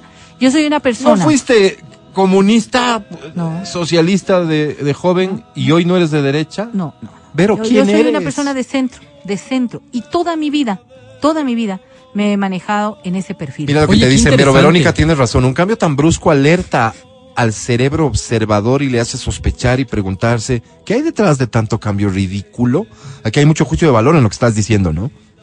Hay mucho juicio de valor. Es lo único que yo intento, eh, intento Sí, ser Alvarito, y sensato si con nosotros esto. no tenemos juicio de valor Sí. respecto de nuestras apreciaciones Por y opiniones. Vero, no estoy discutiendo eso. Lo que digo es tu juicio de valor respecto de lo que ves en una persona, Claro, pues es por su aspecto, forma, por pues. cómo se viste, Las porque se empatías, ¿cómo peinó, se dan, pues? por lo que sea, está determinando si votas o no por una persona que pareció- podría tener un montón de virtudes en el servicio público. Me pareció súper interesante lo que dijo el Álvaro con relación a esta, a este, a esta cosa que, que lo tomó a grosso, ¿no? En, en términos grosos, que fue el tema de yo soy de derecha porque creo que el Estado no debe ser el que, el que, el que, el que- la fuente, el que solucione todos los problemas, sino también la empresa privada la que coparticipe y ahí hay menos posibilidad de, de- de corrupción, decía el Álvaro. Entonces, ¿qué es ser de centro? ¿Qué es ser de centro? Ahí me Un complica. poco de todo, pero hoy no Porque estamos cuando- hablando de eso. Claro, Mati. porque tú eres estamos de- hablando yo, del look, yo más bien de creería, outfits. yo más bien creería que tú eres de derecha. Claro, Porque- tú, es, la, es la percepción que tú tienes de mí. Pero Claro, tú porque- eres ultra O sea, conservadora de Eh, derecha. En lo moral posiblemente, pues porque es que Ah, pero así no lo he es que es una, inte- una integralidad del ser humano. Pero por eso te digo, yo soy de centro, de centro, ¿por qué? Porque dentro de mis concepciones morales Música hay ultra mucho, izquierda y, y en lo moral ¿Tú ultra crees? derecha, hay eso te vuelve del de, centro. de estas cosas que ustedes me piensan hablan que aquí. calificar aquello es ser de derecha. Decisión crees- tú basada en pues, estereotipos. Pero tú crees que el Sí, presidente sí, sí. Lazo es de Los- derecha? Error. Pues supongo que, que, que si él se considera de centro, será de centro, pues no. Claro, pero yo creo que aquí es más que considerarse, ¿no? Es más las, las cosas que... A ver, pero Lo es que, que a crees, ver, a las ver, cosas que defiendes, creo yo. Yo, yo, yo pensaría que cuando uno dice, ¿no es cierto? ¿De qué, de qué te- de ideología política tú eres? ¿Me Estoy estás como? Yoda. Y yo digo, yo me considero de centro, porque los extremismos, los extremismos que Pues ya que no es los hemos necesario, pasado, no es extrema derecha ni extrema No, no, no, izquierda, lo único que existe, hay derecha y hay izquierda. Esos son extremismos para mí. ¿Por qué? Porque Alberto, ¿por qué? Es que si Porque todo es la para mí, para mí, para mí, para mí, izquierda, para la- mí, entonces Pero me parece yo soy- válido, me parece muy O sea, válido. perdóname, Alvarito. Yo soy de si yo no leo las cosas desde mi Vos óptica, eres eres transpolítico. Soy transpolítico. si yo no leo las, la- las cosas políticas No, desde pues mi hay óptica, códigos que están establecidos. ¿qué lo leo? Vero. Desde tu óptica, No, hay para estar hay cosas que acorde están al resto de establecidos nomás. personas. No, pues Alvarito. Hay cosas que están establecidas Porque en nomás. el pues, mundo podemos coincidir con cosas y podemos coincidir con otras, pues. Por eso es que me califico de la, centro. la flexibilización de ciertas cosas ¿Están es lo que ha fotos de mi- determinado. De mi, álbum de colegio. Creo que sí, ve, porque esta foto está como rara. Ya vamos a ir. Aquí estás, Vero. Nos han mandado Eh, una pero eso foto. ¿Quién mandó? qué época? Esta es la foto en que no, renuncias a Teleamazonas. Por querer conformar el sindicato. No, yo nunca conformé el sindicato, no. No, no esto Por, por pelear por el contrato colectivo. Oye, qué bárbara. estamos, estamos hablando de cosas que la gente no ve. Este, ¿Me autorizas a mandar la Sí, foto? claro, por supuesto. Por favor, envíala para que Feli la publique. Es una foto del equipo Pero, de a- a- Teleamazonas. a ver, ¿De qué año será algo. esto, Vero? ¿Qué año sería? Ya no me acuerdo. ¿Alguien- Una cosita, alguien que eh, mandó con esto? las ¿Quién mandó disculpas a mis compañeros, por favor, ¿no? Con las disculpas a mis compañeros de ese entonces, porque voy a, voy a ¿Quién poner una fotografía en la que estoy yo y por eso me permito hacerlo. Muchos no querrán estar allí y de verdad lo siento muchísimo. Yo con mucho cariño. Recordemos ver a la Verito en foto. Teleamazonas, Déjame no la ver la foto de quién. Déjame ver la foto de quién. Este, eh, ¿quién nos manda la foto y por qué la Los tienes? caballitos del río, O si no, te entregamos a la justicia. ¿Reconoces a la persona No que manda? alcanzo a ver, tengo negro. Ok, aquí. bien, escuchen por favor esto, escuchen.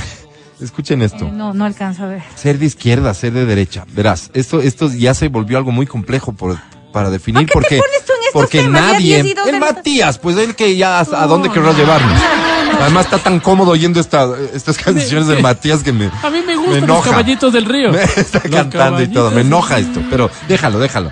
Oye, eh, mira. Ser de derecha, ser de izquierda. Ahora que veo grandes y esta ¿Quién se reconoce hoy como alguien de derecha o de izquierda? Son Yo contadas me las reconozco personas. ahí, Alberto. Todas las personas ahora hablan de que son de centro izquierda, la centro derecha. Centro suena, suena políticamente correcto. Ser de centro, porque es justo esto lo que dice Lavero, ¿no? Es que los extremismos no están bien. No, No, me- A ver, a ver. Hay No posiciones. me parafrasees en ese tono porque yo no te acepto la burla. Perdóname, yo Ser sí de- soy una persona a Sí. 1987. Ok. Eh, Gracias, muchísimas gracias. por la entonces, foto. Si fíjate vos. otras, me la envías. Gracias. para el ataque, ¿no? El reconocimiento funciona así. En donde, me, en, en donde estoy menos comprometido, en donde me puedo decir cualquier cosa por poco. Me hablo de los ¿Tú políticos. piensas que yo voy a estar No. poniéndome en ese nivel Hablo solamente para políticos. caerte bien? No, pero a mí no. Ah. Hablo de los políticos, a la gente. Hablo de los Que la políticos. gente me. Los políticos intentan comprometerse lo menos posible. Entonces, esto de, de- de- de las tonalidades es a conveniencia de los políticos. El ataque, este de la derecha. ¿Será La que un- derecha suena mal. pero será que un este es partido- socialista. ¿Será que un partido guevarista Suena mal, sí. se reconoce como extrema izquierda?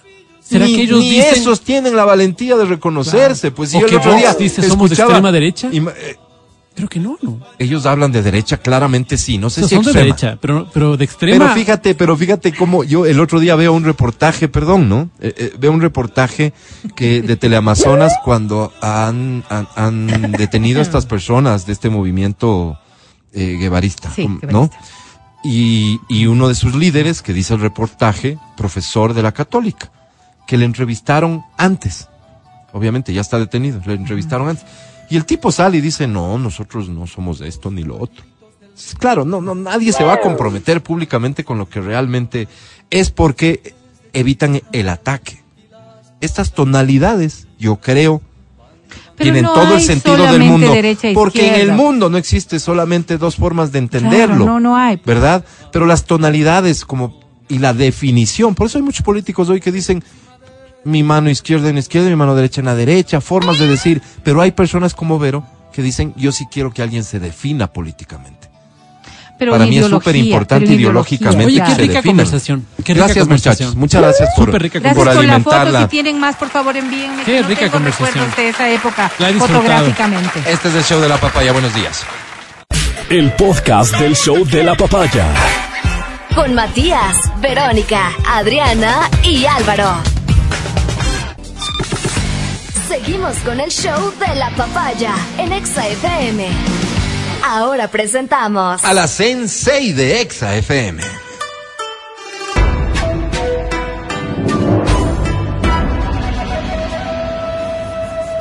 Ella es Verónica Rosero.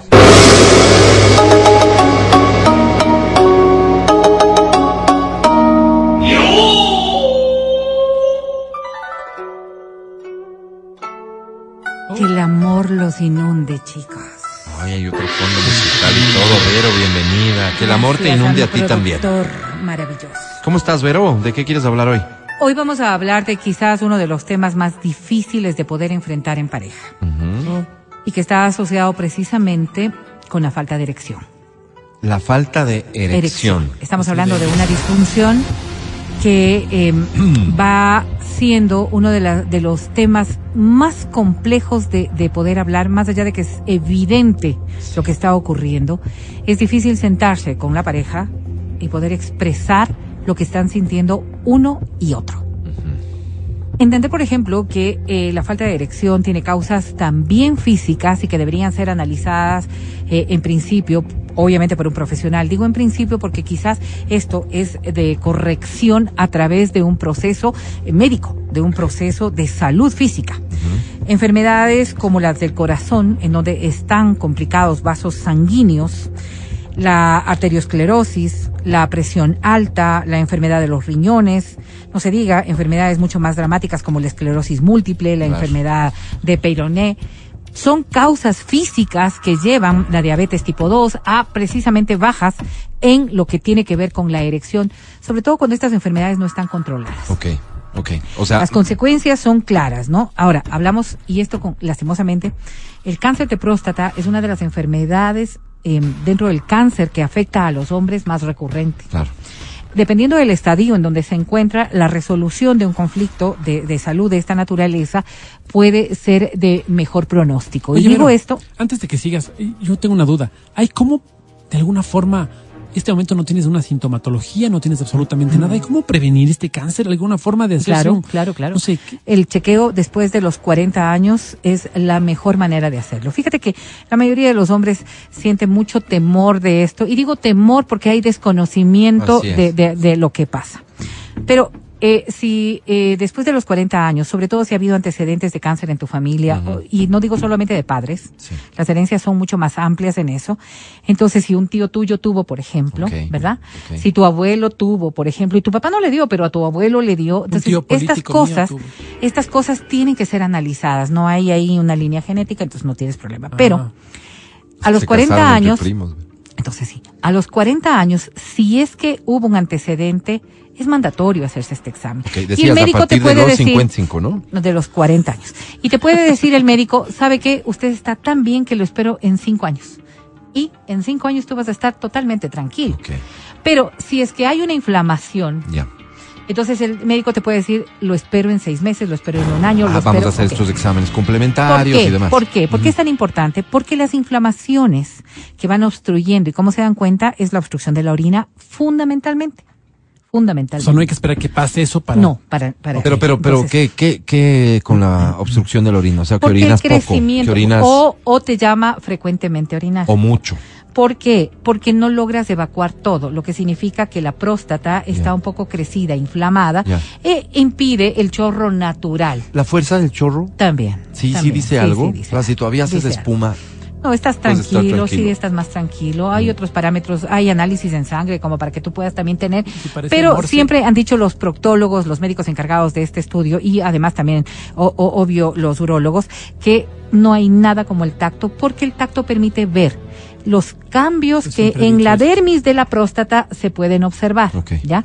Entonces, decía yo, el tema Pero, del pero, cáncer. pero hablas de, de que hay mucho temor del lado de nosotros los es hombres, más ¿no? porque existe, Desconocimiento. y porque existe este antecedente de cómo se realiza el examen que es a través del tacto vía rectal. vía rectal. y entonces no no creo que esta esta ¿Qué se forma en la que nosotros concebimos los dos dedos Los dos dedos. Matías, ¿duele? Bueno, a mí no me han hecho, me han Ah, no te por otro asunto, pero no. ¿No te hiciste? Pensé que te No. habías hecho. Perdón. No, no, no, no. Ah, no, tampoco. creo que depende mucho Fui, de una persona Eso, de fui. la de la de la forma en la que se dije, realiza tengo 40 años, vengo a hacerme este examen. Y me dijo, ¿tiene antecedentes de cáncer de próstata? Le dije, no, vuelve a los 50. claro o sea, Ah. Volví a los 41, Estás hablando- a los 42. Con Sí, la esperanza de que... Y cruzando los dedos que pase el tiempo a ver ¿qué, rápido. qué es lo que lo que normalmente pasa es em, toca. para que ustedes se den cuenta, ¿no es cierto? Es una postura en la que el hombre se pone en una posición de sobre una decirlo, ¿no? sobre o sobre una silla. Lo importante es que estés doblado para que el doctor pueda experimentar. Lo Claro. hacen también acostado, poniendo de lado las piernas hacia el pecho para que el doctor pueda explorar. Y, y fíjate, eh, cuando a ustedes les van a realizar una colonoscopía, ¿no es cierto? Una, ¿Una? colonoscopía, una Pues que estamos sedados, entonces. Sí, no. entonces ahí es la mejor manera. No Ahí pueden aprovechar. Ah, claro que sí. El médico puede auscultar Ah, ahí perfectamente mira. porque estamos hablando. Pero no lo de- hacen como parte del procedimiento. Tú debes pedir, pues. Tú debes pedir. Ya. Como estás sedado, ni te enteras. Ok, claro. Y es una excelente opción para saber en qué condiciones Al estás. final, ¿no? La- eh, Entonces también Sí, va sí, por aquí. Lo que temes es el dolor. Claro, ahora decía yo, el tema del cáncer de próstata, porque cuando el cáncer de próstata ha avanzado, eh, la extracción de la próstata sí tiene como consecuencia la, la, la falta de erección. Ah, Hay distintos tipos de intervención Sí, quirúrgica claro. cuando tienes algún problema con Por la supuesto, próstata, por ¿no? supuesto, desde un No tratamiento farmacológico, necesariamente que es- desde un tratamiento farmacológico hasta otros que pueden ser menos invasivos y hasta lo que podría ser el cáncer de próstata mayor que ha abarcado ya toda la cápsula prostática y que requiere otro tipo de cosas. Entonces, si estas cosas están pasando, y me refiero yo a un problema un poco más simple de sostener, pues entonces sí hay tratamientos y por eso hablaba yo desde lo físico. Eh, la cirugía del cáncer de vejiga también afecta. No se diga una lesión de pene, de la médula espinal, de la próstata, de la pelvis, en fin, son causas. También la medicación que se utiliza para, para tratar la presión arterial podría también tener eh, influencia en la erección total que tú manejes, al igual que la de la diabetes, los antiandrógenos que puedes utilizar por determinadas enfermedades también bajan tu erección. Todo esto Los relacionado con sedantes, aspectos físicos. tranquilizantes, las personas que tienen, por ejemplo, depresión y que están utilizando medicamentos para la depresión Antidepresivos. Yo estoy Ok. tomando o la ansiedad este no te afecta en nada, No, ok. también pueden tener una baja, un descenso, pero todo esto Sí, debe ser comentado con el médico. correcto. Esto no lo tienes que ¿Por resolver por vos mismo No, comprando no, no, el no, no, producto no, no, por favor, por favor, por favor, sobre No. todo cuando estamos hablando de Aunque te lo enfermedades recomienden de Caterva ciertas o- condiciones. No. No. no, porque esto puede ser contraproducente con la enfermedad que tú tienes. E igual que comprarte la pastillita azul. Entonces, todas estas cosas, porque así como la pastillita azul existe, Sí. así como el Viagra está ahí para solucionar unas cosas, hay Bendito otros, sea Dios, otras pero- medicaciones que tienen compuestos parecidos al Viagra que son administrables para, enfermedades que tienen. Que Yo te quiero contar lo que pasó con primo. Solo quiero decir esto. Eh, si por favor me puedes enviar nombres de estos productos malafacha que se venden, lamentablemente muchos de ellos por, por, por, Por cuidado. contratados en televisión o donde lo- los hayas visto. Quiero los nombres, por favor, de estos productos que dicen que van a resolver tus problemas de disfunción eréctil o, o tus problemas de próstata. Si fueras tan amable, me envías los nombres, lo que hayas visto o si alguna vez caíste en la trampa y compraste, adquiriste uno y te consta, envíamelo, por favor. Muchísimas gracias. Aquí, por ejemplo, me dicen prostamacho. Está macho, ¿no? Es muy, bueno. Tengan Muy bueno. cuidado, tengan cuidado, de verdad tengan cuidado, porque Miren lo que pasó a mi puede primo. ser un Es elemento el que, no promociona Caterva, tenga- dice el prostamacho. Resulta que mi, mi primo, mi primo Ramiro, Ajá. me dice, mira, estuve en una época, me contaba, estuve en una época en que tenía problemas disfunción. con, con estos Ya. problemas de disfunción. Y recurrí a la farmacia y dije, ¿tienen la pastilla azul? Dijeron, no, tenemos este otro medicamento. Y mi primo se había pegado. Entonces, ¿y ¿qué pasó, Raúl? Me dice, En "Mira, la farmacia le dijeron. En la farmacia No le tengo esto, dicho. pero esto es lo mismo. En Ya, pocas. le habían dicho. Eso cuenta él. Habían dicho. Se pega este. ¿Y te acuerdas, producto. y te acuerdas si era una, digamos, una persona que parecía tener conocimiento de, de- Teni- parecía, sí? parecía tener conocimiento. ¿Y qué Entonces, pasó? ¿Y qué pasó? pues, mi primo ¿A qué hora Lucho- más o menos fue? Mi primo Lucho dice, tres y media de la tarde estuve pegando. Entonces parece que tenía este encuentro íntimo. A la noche. seis. Entonces él dice, él dice, ah no, pues. ¿Quién acuerda entonces, un encuentro mira, íntimo? Seis. Mi primo Lucho. Entonces dice, mira, me era- voy a no era pegar. otro nombre. Era Lu- Luis Ramiro. llama. no sé. Luis Ramiro. Entonces dice, me voy a pegar antecito. Es 15 que le han de haber antes. dicho, le han de haber dado una recomendación, Se pues. pega 15 minutos antes. ¿Y? No hubo problema. No fue Buena extraordinario. pero No, hubo erección. Dice él Ya. que fue buena. O sea, entró el preservativo, digamos. Eh, Ya sí, con sí, eso sí. estamos. Pero a la madrugada, ¿qué le Des- pasó? Después digo, ¿y qué te pasó, Huguito? Dice, verás ¿Cómo no lo que... Ramiro, bueno, Lucho? es que le decimos Hugo también, porque el papá se llama Hugo. Y le digo, ¿qué te pasó, Huguito? Y me dice, ni sabes, me dice. Tres o cuatro días pasé con dolor de piernas. Me dolían las piernas, como que tuviera un- como que tuviera una gripe, dice, así me dolían las piernas. Me contaba. Oye, la consecuencia de, de, de administrarse Imagínate. cualquier cosa, y voy a decirlo en serio. Hay medicación para esto que debe ser administrada, por ejemplo, en la mañana, si tú, tú vas a tener un encuentro en la noche. Hay otras medicaciones que deben ser utilizadas una hora antes, unos minutos antes, que pueden ser utilizadas.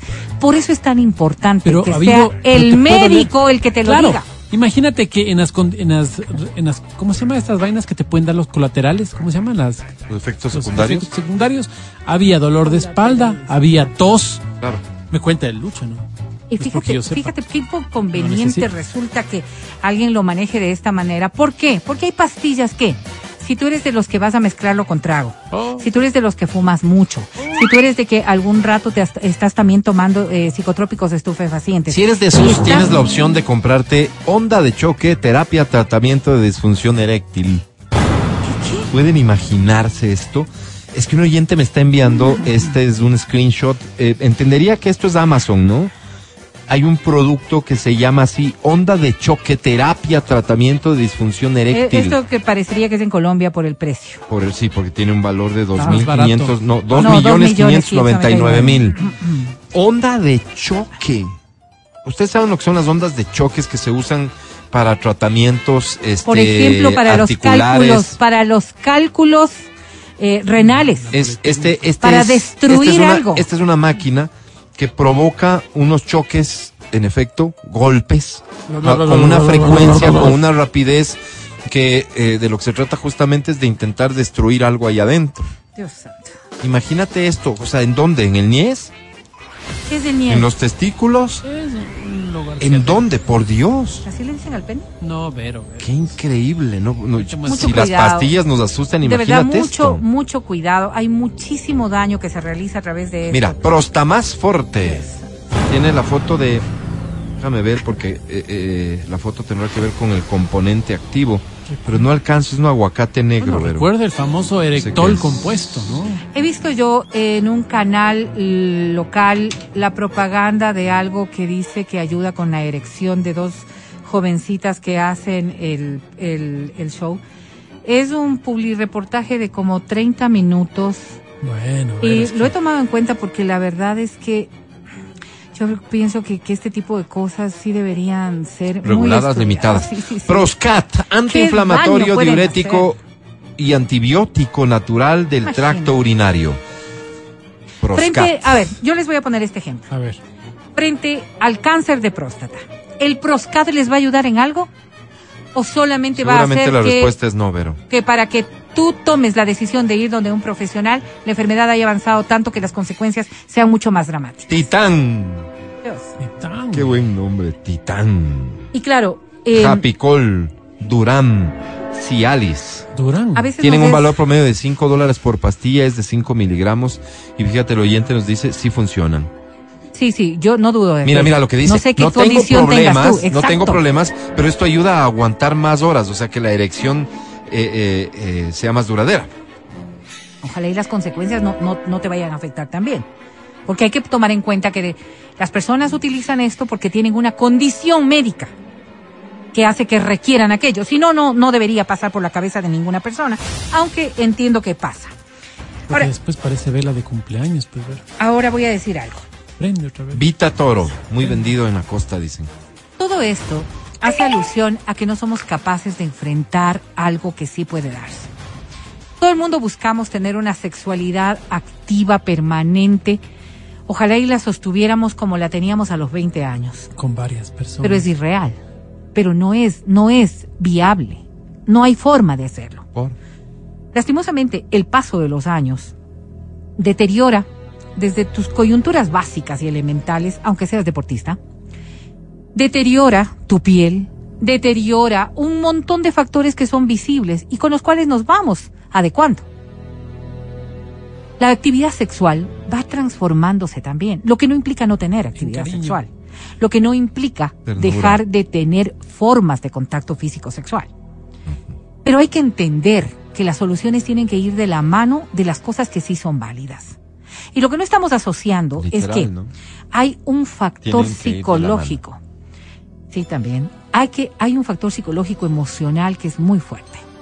Oye, este puede ser un círculo vicioso, digo yo. Sí, sí, sí. Tienes una ¿a dónde mala experiencia que pudiera tener una incidencia, la que sea, pues al final, pero no una condición. El miedo al fracaso y- y- puede ser uno de los antecedentes. Tu, tu cabeza jugarte en contra. La ansiedad que se genera precisamente de ese miedo al fracaso. ¿Por qué? Porque cuando Y ahí sí, Vero, nosotros- perdón, pero solo un tratamiento psicológico.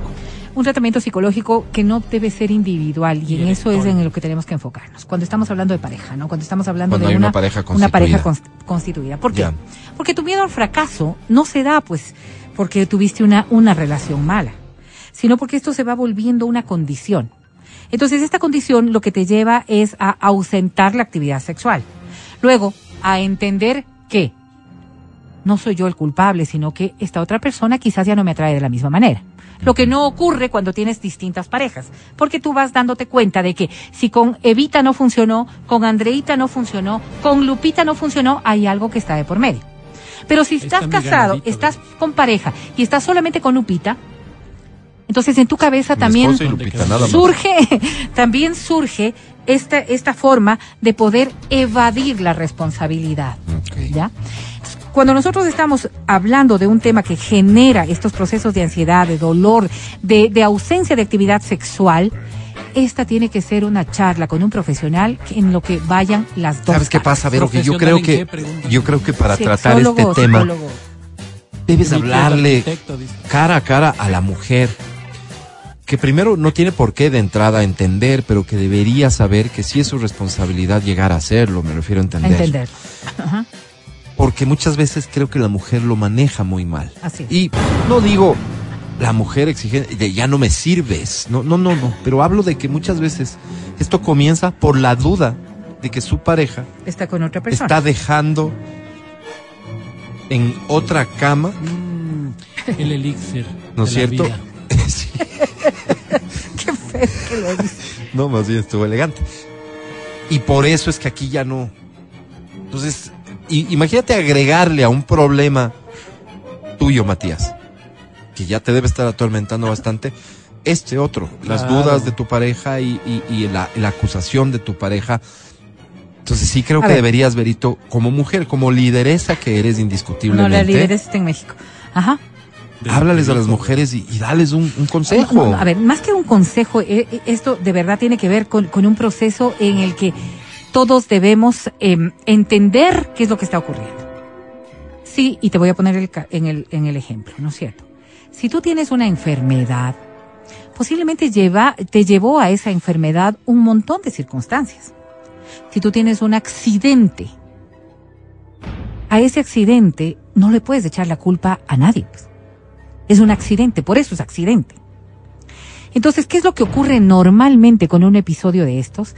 Es que la persona que está sufriendo del problema es la primera en echarse la culpa.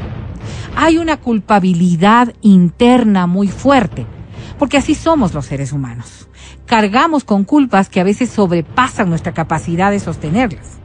Y esto hace que empieces a analizar todo lo que ha sido tu vida de atrás y eso deriva en una acción en la que tú estás sintiendo que todo el peso de lo que está pasando es tu culpa y por ende asumes que es como la consecuencia de tu vida. Voy a poner el ejemplo. Personas que después de haber tenido una vida de mucha promiscuidad hoy tienen disfunción eréctil.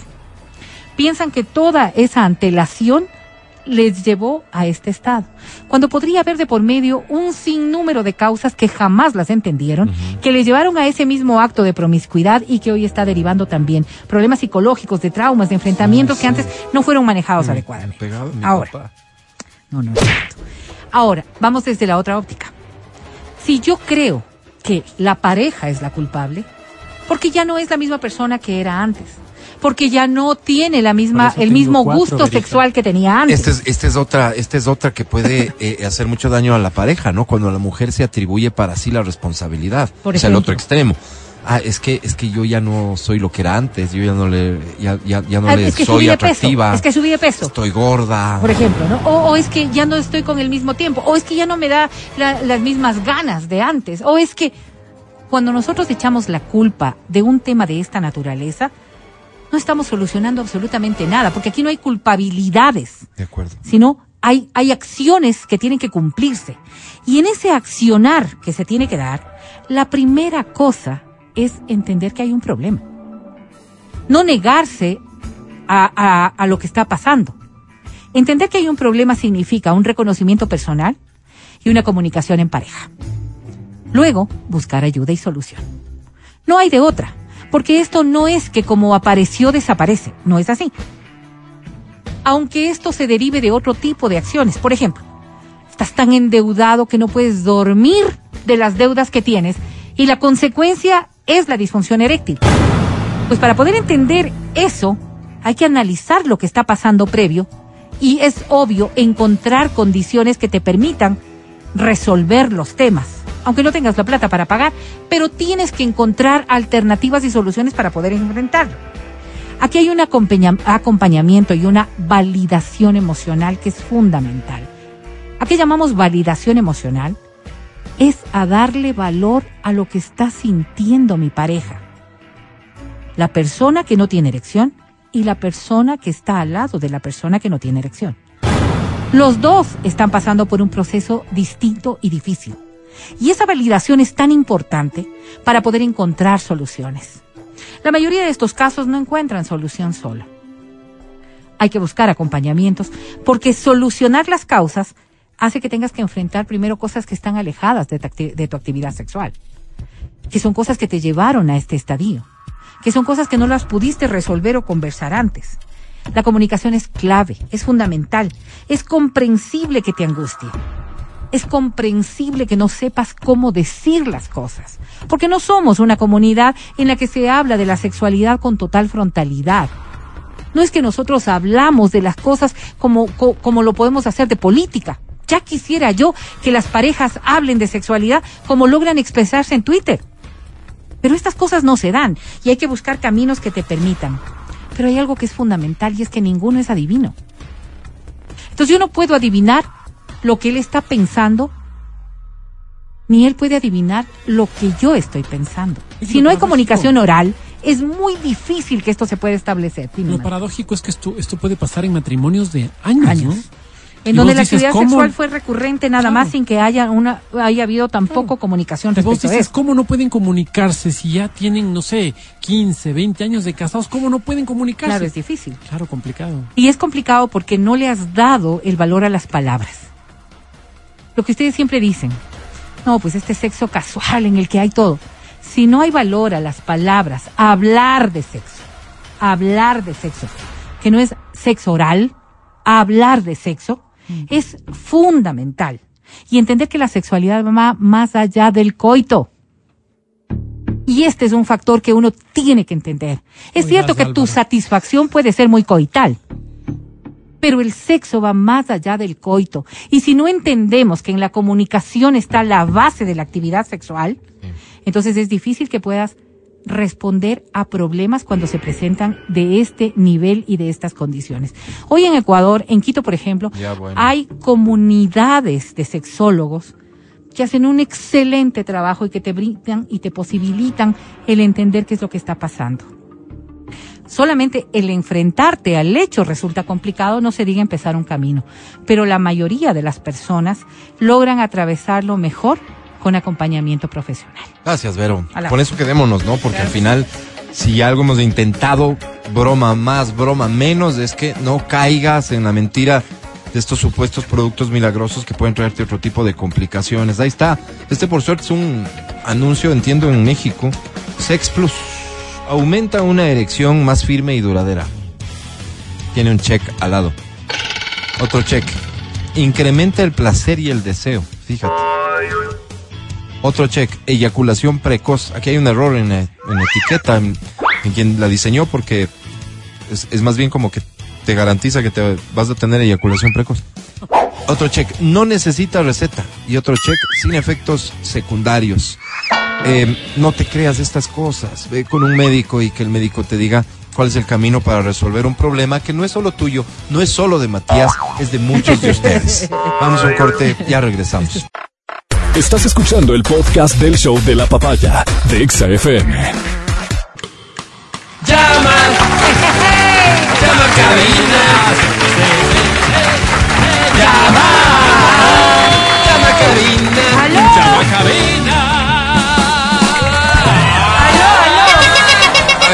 Números son los siguientes, atención, 25, 23, 290, 25, 59, 555.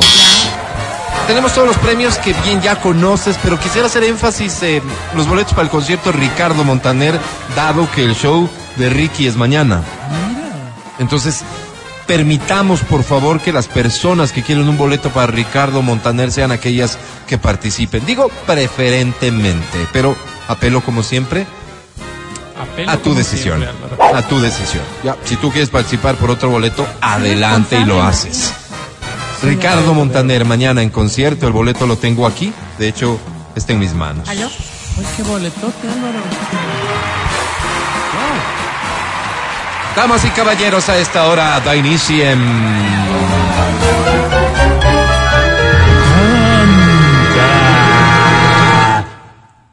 Canta, cholo, canta, suelta la varón.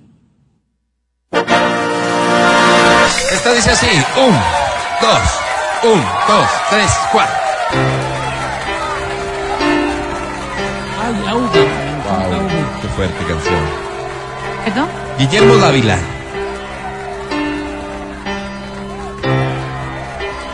Compárteme. Hoy me vuelves a sorprender. Me cuesta un poco entender Tú, tu Ah, en forma su de pensar. pensar. Sé que algo has dicho de mí, Sí, lo sé. logrando así destruir Aquello. Aquello que hasta ayer unió mis ansias y tu pasión. ¿Cómo dice? no esperas un momento. Busquemos la razón por la que hoy tan solo hay dudas en lugar de nuestro amor. Tratemos de poner cada cosa en su lugar. Ves que bueno es conversar, No, ya córtale. poder al fin descifrar una simple confusión. Después de Gracias. que Quito. vida, no. Mundo. Mundo. Encima te dice Ya mudo, terminé. no. Pues, o sea. Gracias.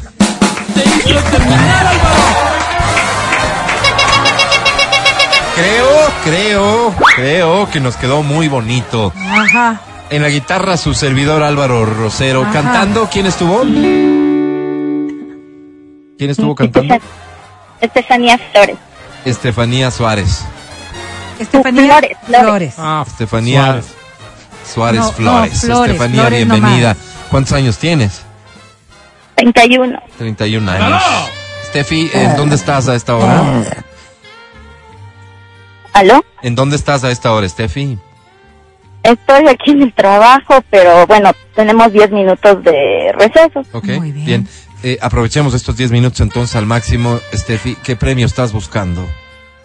Eh, una entrada para Ricardo Montaner. Yo también Ricardo quiero. Montaner. Eh, Sabes que nos han impuesto algunas cositas previas antes de poderte presentar a la academia, es decir, tienes que superar un primer nivel de preguntas, Steffi, querida, eh, y por eso procedo a preguntarte. El artista que el día de mañana se presenta en concierto se llama Ricardo Mon. Montaner. ¡Wow! Muy ¿Cómo bien. sabe, Álvaro? Bravo, bravísimo. Bonito a favor. Steffi casada, soltera, Soltero. soltera, novio. Sí, con nos. ¿Cómo se llama? Santiago. Santiago, ¿es compañero de trabajo también? No, él, él trabaja en otra empresa. En ¿A otra qué se empresa. dedica Santiago, perdón? Es desarrollador de software. O sea, nada. Ah. ¿Y tú a qué te dedicas? Yo soy ingeniera electrónica. Ah, pero bueno, van a la mano, van a la mano. una compatibilidad. O sea, un ahí. negocito pueden Pues poner los conectas dos. la compu, digamos, ¿no? Steffi, querida, eh, ¿cuánto tiempo de relación? Dos años. Dos años, es una relación madura, podríamos decirlo, ¿no? Eh, sí, En función del bien. tema anterior, eh, ¿has notado tal vez en Santiago en algún momento algún episodio o un problema frecuente de disfunción eréctil? no. ¿A qué crees que se debe? A que, pues, no sé, pues hace mucho ejercicio y está bien. Ok. O sea, es como un, un, un toro, digamos, eh, No Steffi. sé si toro o ternero nomás. Para mí es todo. Un toro. Qué bonito, Un qué bonito. Todo, yo, yo, yo diría un todo. Steffi, querida, eh, esto le puede servir a muchas personas que nos están escuchando y por Así eso es, insisto, ¿no? así es. Eh, ¿Tú crees que has ayudado para que esto sea así, para que Santiago sea un tipo saludable? Es decir, tú eres de las personas que le dice, está bien, ¿no? Que vayas al gimnasio, que hagas ejercicio, en fin, ¿cuál Sí. ha sido tu comportamiento, tu rol en esto, Steph? Eh, sí, realmente, mutuamente vamos a hacer ejercicio. Ah, qué bien, se cuidan los dos. Y en el momento, digamos, de la cópula, tú le dices, ¡ay, bravo, Santi! O, o lo dejas simplemente pasar como que fuera una cosa normal. Pues claro, nos motivamos mutuamente. qué bueno, Muy qué bien. lindo que le Ojalá esto le llegue después. como mensaje a muchas personas que atraviesan problemas para que sepan tal vez cuál sería la forma correcta de proceder. Steffi, te quiero presentar a la academia, si me permites, academia. Es de Steffi, ya se nos acaban los 10 minutos.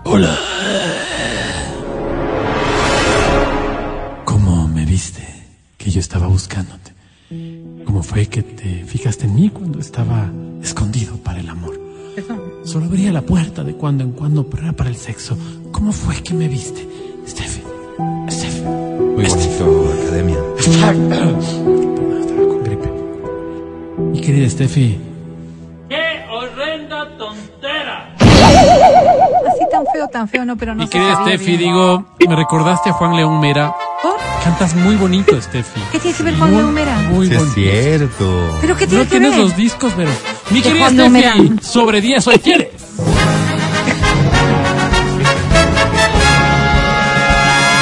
¡Diecinine! ¡Felicitaciones! Te vas a Ricardo Montaner, Steffi. Qué bueno. Me queda un boleto más para el concierto de mañana de Ricardo Montaner. Si quieres llevártelo. Esta canción tal vez es la adecuada para que te animes a llamar. Dice así. Tiene para Ricardo Williams. dice. Qué romántico. Esta canción se llama Mi compañera. Esta es la interpretación de los Antares de Qué México. romántico que estás. Son de México y un ecuatoriano ahí, Álvaro. Y colombiano. De México nos mandan saludos. Regálame un momento. Quiero hablarte de todo lo que siento. Tú llegaste a mi vida sin pensar. ¿Cómo dice? Te metiste hasta el fondo de mi alma me robaste la calma y hoy me muero lentamente por tu amor. Qué lindo. Quiero ver En tus ojos. Ojos negros. mi compañera, que siempre has estado ahí en los momentos en que sufrí. Mi compañera, tú que ríes cuando me río y que me abrigas cuando hace frío. Mi compañera, le doy gracias a Dios por ti. Gracias mundo. ¿Le cierras vos o le cierras? No, no, no, no, no. Antes de, antes de proceder de esa forma, eh, tengo una pregunta que hacerte. Nunca jamás habías escuchado esta canción, ¿verdad? Esto, pero lo escuchaba mi mamá, por eso no me lo sé. Oye, ¿y, y la letra de dónde la No, sacaste? pero es que esto sí es inventación, inventación, Inventación. inventación pura. Lo tuyo es inventación. Yeah. Ya, Eh, pin, pin. ¿De dónde sacaste la letra? No, o sea, me la subí solo el coro, solo me acuerdo de esa parte. Ah, No me... Parte en tus no sueños, porque jamás en la vida Es que esa letra no es parte de la canción. ¿En ¿Puedes, puedes, puedes repetir lo que te ¿Qué acuerdas? se va a acordar? Pues Álvaro. Sí, dale, dale. Un, dos, tres. Mi compañera es parte de mi vida. Mi compañera, te doy gracias a la vida. Mi compañera, que siempre has estado ahí en los momentos en que sufrí. Mi compañera. Oye, linda canción esa. Eh, Daniel Santos y Carlota Jaramillo. pues, mi compañera se debe llamar y es otra canción. ¿Cómo crees que deberíamos resolver esto? No sé, pero creo Digamos, que si, ustedes si- tienen una regla. si tú estarías en mi lugar y existe un- una regla que es que cante bonito, cante feo, pero cante la canción que estamos colocando, ¿qué, qué, qué harías tú? Le daría otra oportunidad.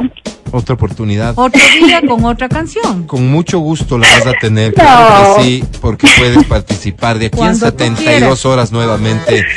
Eh, fíjate que ni te pregunté el nombre y esto con el único propósito de que nadie esté hablando de ti mañana y que No, digan, sí, que "Ah, digan, ay, te oí, no, no". que cantaste otra canción, no te No, sabía. ¿Para no, qué? no, ¿Para no, qué? no. ¿Para no, no, no, no, basta de señalar a las Ya personas tú y tu conciencia. por, por, por errores que todos cometemos, por Así es, cierto. es. Ah, Que esté libre de en vista de lo ocurrido, y aunque ya no debería, pero voy con otra canción.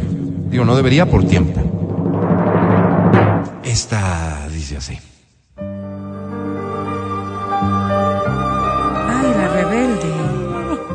Esta canción se llama Soy Rebelde.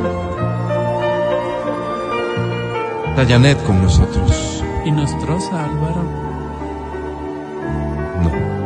8 de la mañana y 27 minutos. Canta, canta, Mati. Yo rebelde porque el mundo me ha hecho así. Porque nadie me ha tratado con amor. Porque nadie me ha querido nunca oír. Yo soy rebelde porque siempre sin razón me negaron todo aquello que pedí y me dieron solamente incomprensión.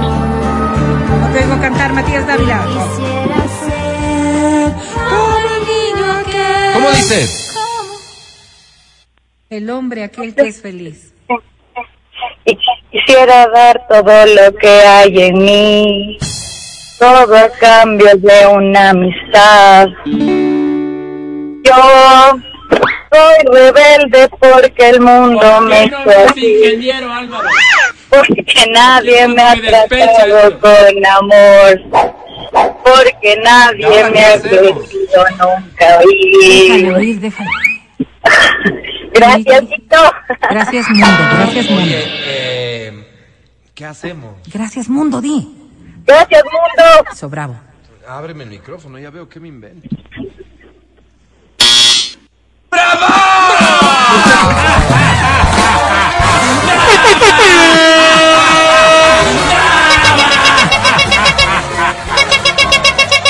Oye, eh, eh, qué pena, ¿no? Y perdón muchachos por la infidencia, disculpen, era una plática interna. Estábamos resaltando tu, tu extraordinaria capacidad de interpretación para una canción bien difícil como esta. Felicitaciones. ¿Cómo te llamas? Vanessa, Vanessa, bienvenida, ¿Estás Vane. enojada, Vanessa? ¿Cuál es, cuál es tu apellido, Vane? Tafur, Tafur. ¿Cuántos años tienes, Vane? 31. Ah, no. 31 años, Vane. A- a- ¿Así eres siempre o es- estás como con molesta? nosotros. Estás Un poco eh, esquiva, eh, Vane. sí, arisca. No, pero estaba muy nerviosa. No, Se- no, se- pero Sí, se notó un poquito, pero... imagínate, imagínate lo bien, lo bien que te ha ido, Vane, así que ya eh, libera el estrés, eh, deshazte de él y, y más bien disfruta este momento que, que seguro te está abriendo puertas en el mundo de la música, Vane, querida. ¿A qué te dedicas hasta, hasta hoy, al menos? ¿A qué te has dedicado? Soy fisioterapeuta. Fisioterapeuta. Ay, qué bueno, Que verás, tengo un dolor Álvaro. en la columna. Después, muchachos, por favor, Vane, nos vamos a quedar conectados porque ya aquí somos todos adultos mayores que, que como entenderás, con algunas molestias tal vez nos vendrían muy bien tus servicios. Gracias, Vane. estás casada, ¿no? Eh, comprometida. Comprometida, es ¿Con decir... quién te comprometiste? Perdóname, no me acuerdo. Ay, ver, Con Iván. Con Iván. Ah, cambiaste Oye, al oye, otro, eh, ¿no? perdóname, si No, se puede saber, no la fecha exacta, pero ¿en qué mes? En noviembre. En noviembre. Eh, ¿Y hace cuánto, y hace cuánto se comprometieron? Ah, en octubre del anterior año. O sea, más de yo- un año para casarse, ¿qué es? Pues, Berito, ¿me Pero- permites pero- hacer la Sí, entrevista, sí, claro, por sí, favor? sí. Tal vez está involucionando. Eh, no, nada, digo yo, a veces estas decisiones se toman así con tiempo. Uno, porque los preparativos son tantos. Por la este, plata, pues, Álvaro, eh, y no es además eso implica dinero, pero también podría ser la opción de si te el tiempo suficiente como para, para arrepentirme, ¿no? En tu caso, ¿cuál fue, Vane? Bueno, estamos juntos ya 11 años. Ah, esto ya es por sanidad, pues entonces está bien. Vane, ¿y estás segura de lo que estás haciendo? Ay, sí, sí, sí, ya estoy muy segura. Porque a estas alturas de una relación tan larga también podría ser el no, ya toca. Y te sientes presionada por una sociedad que, que es como, como yo, es. es chismosa. Y, y Verónica, que personas que ni conoces te dicen, sí, ya por sanidad, cásate. Vane, yo, sin embargo, te voy a decir, y no es que quiera que, que, que te eches para atrás, ni mucho menos. Tal vez es Vane, momento de probar otro si varón, te Álvaro. asiste la, men- Por Dios, por favor. la menor duda, la menor duda, Vane, no lo hagas. Llámanos. No lo hagas, Vane Al querida. contrario, mira, ya las, las conocí 11 años. O sea, ya te hubieras dado cuenta si no valía, pues antes. Pero tal vez hay Eh, bueno, también tenemos una nena ya. No, Vane, Mira. ojo, cuidado, cuidado, los, ni- los niños no, no tienen que forzar una cosa de estas. No, no, no. No, cuidado. O sea, No, sí- Vane, queremos perdona que Te yo ama. te diga, Vane, pero tal vez haya que tomar la sopita en otro plato. ¿Qué te pasa? Oye. Como Vale, para, hasta va- para saber que, que, que sí, ¿no? Que ¿Y va a ser un gusta, matrimonio ¿no? así muy íntimo, muy de ustedes o nos vas a invitar? No, también les podemos invitar. Gracias, Vane, gracias, querida, Vane. por hacerlo de esta forma tan espontánea. Vane, ¿qué premio buscas? Eh, la entrada, Ricardo Montaner. si Porque tengo dos de Ricardo. Williams. ¿No quieres? Pero es que no va Te a dar presento a la academia, Miguel. Vane Academia. Quiéreme como yo te quiero atender. Quiéreme como yo te quiero voltear. ¿Voltear? ¿Hacia dónde? Me preguntarás.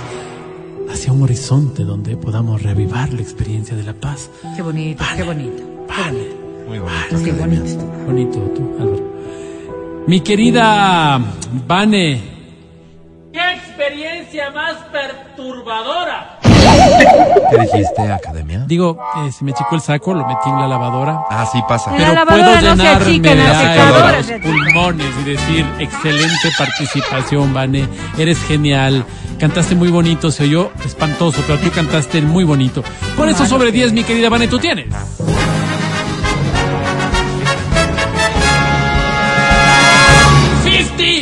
¡50 FIBE! de 55 ganó. Ganó.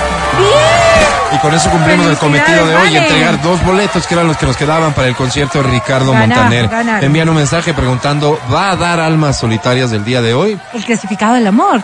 Sabes que sí, sí va a dar, así que no te vayas, ya volvemos. El podcast del show de la papaya.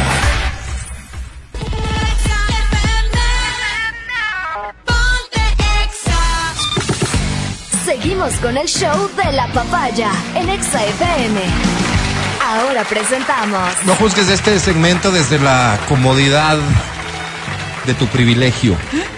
Si estás casado, casada, si tienes novio, si tienes novia. Así es. Míralo con empatía respecto de aquellas personas que que no saben amar.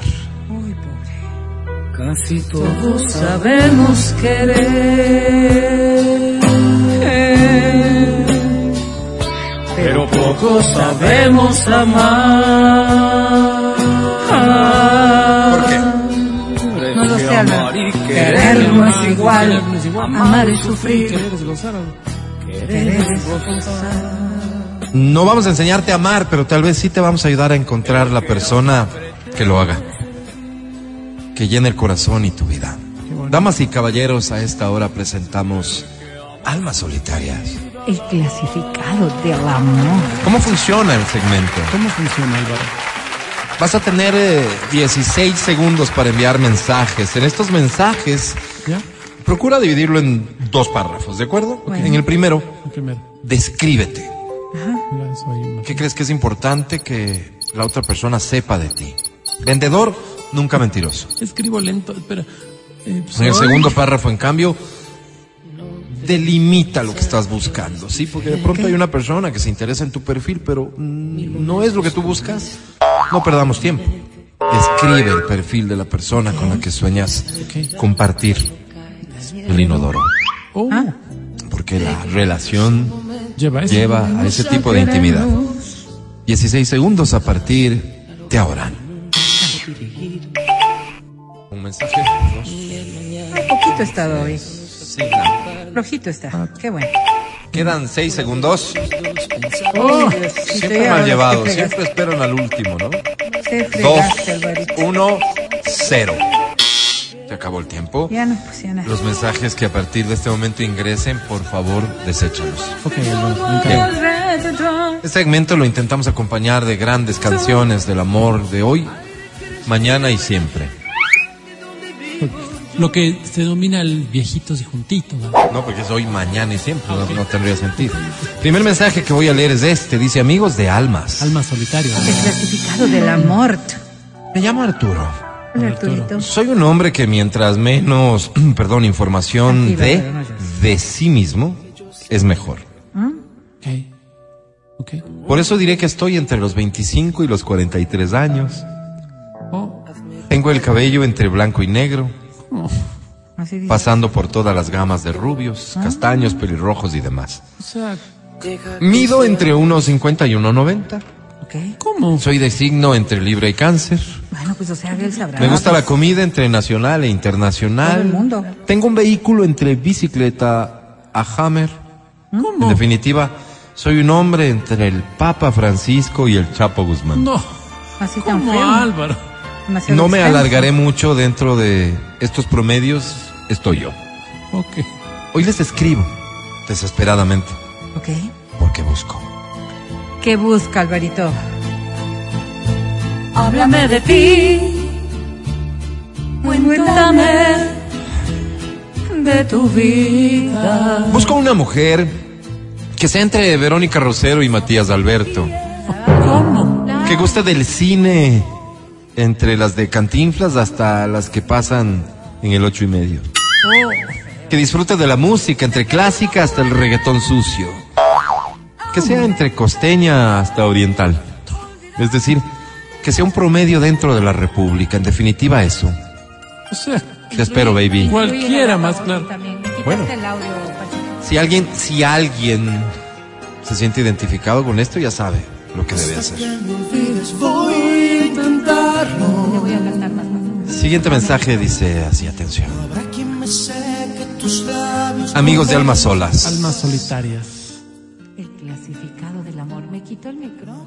No lo escucho a ver, no lo escucho. Así es, es que canto alto, él se molesta Ah, el es señor, que me sí, quita sí, el audio Pero, cuando pero tengo no. que hablar. No me no molesté, me da. pero no me molesté. Ya, pues, Mati, Sino así que- canto. ¿Qué quieres que haga? Ok.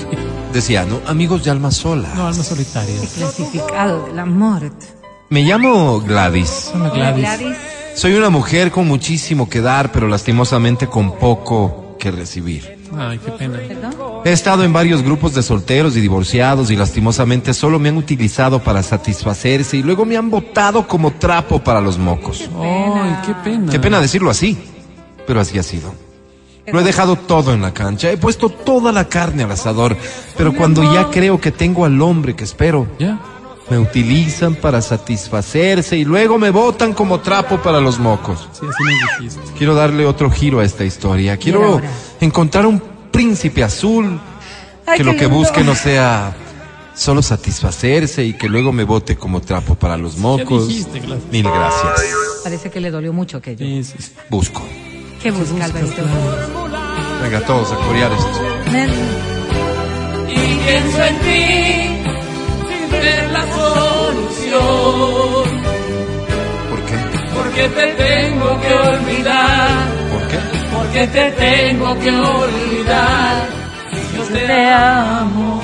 Busco, decía, como dije anteriormente, busco que esta persona que logre conseguir no solo quiera utilizarme, saciarse y luego botarme como trapo para los mocos. Sí, Gladys. ya. Quiero que además de pensar en la intimidad, como es normal, también busque en mí otras virtudes. Yo mismo no estoy muy segura de tener alguna, No. pero si un hombre verdaderamente te ama, estoy segura de que le vas a encontrar.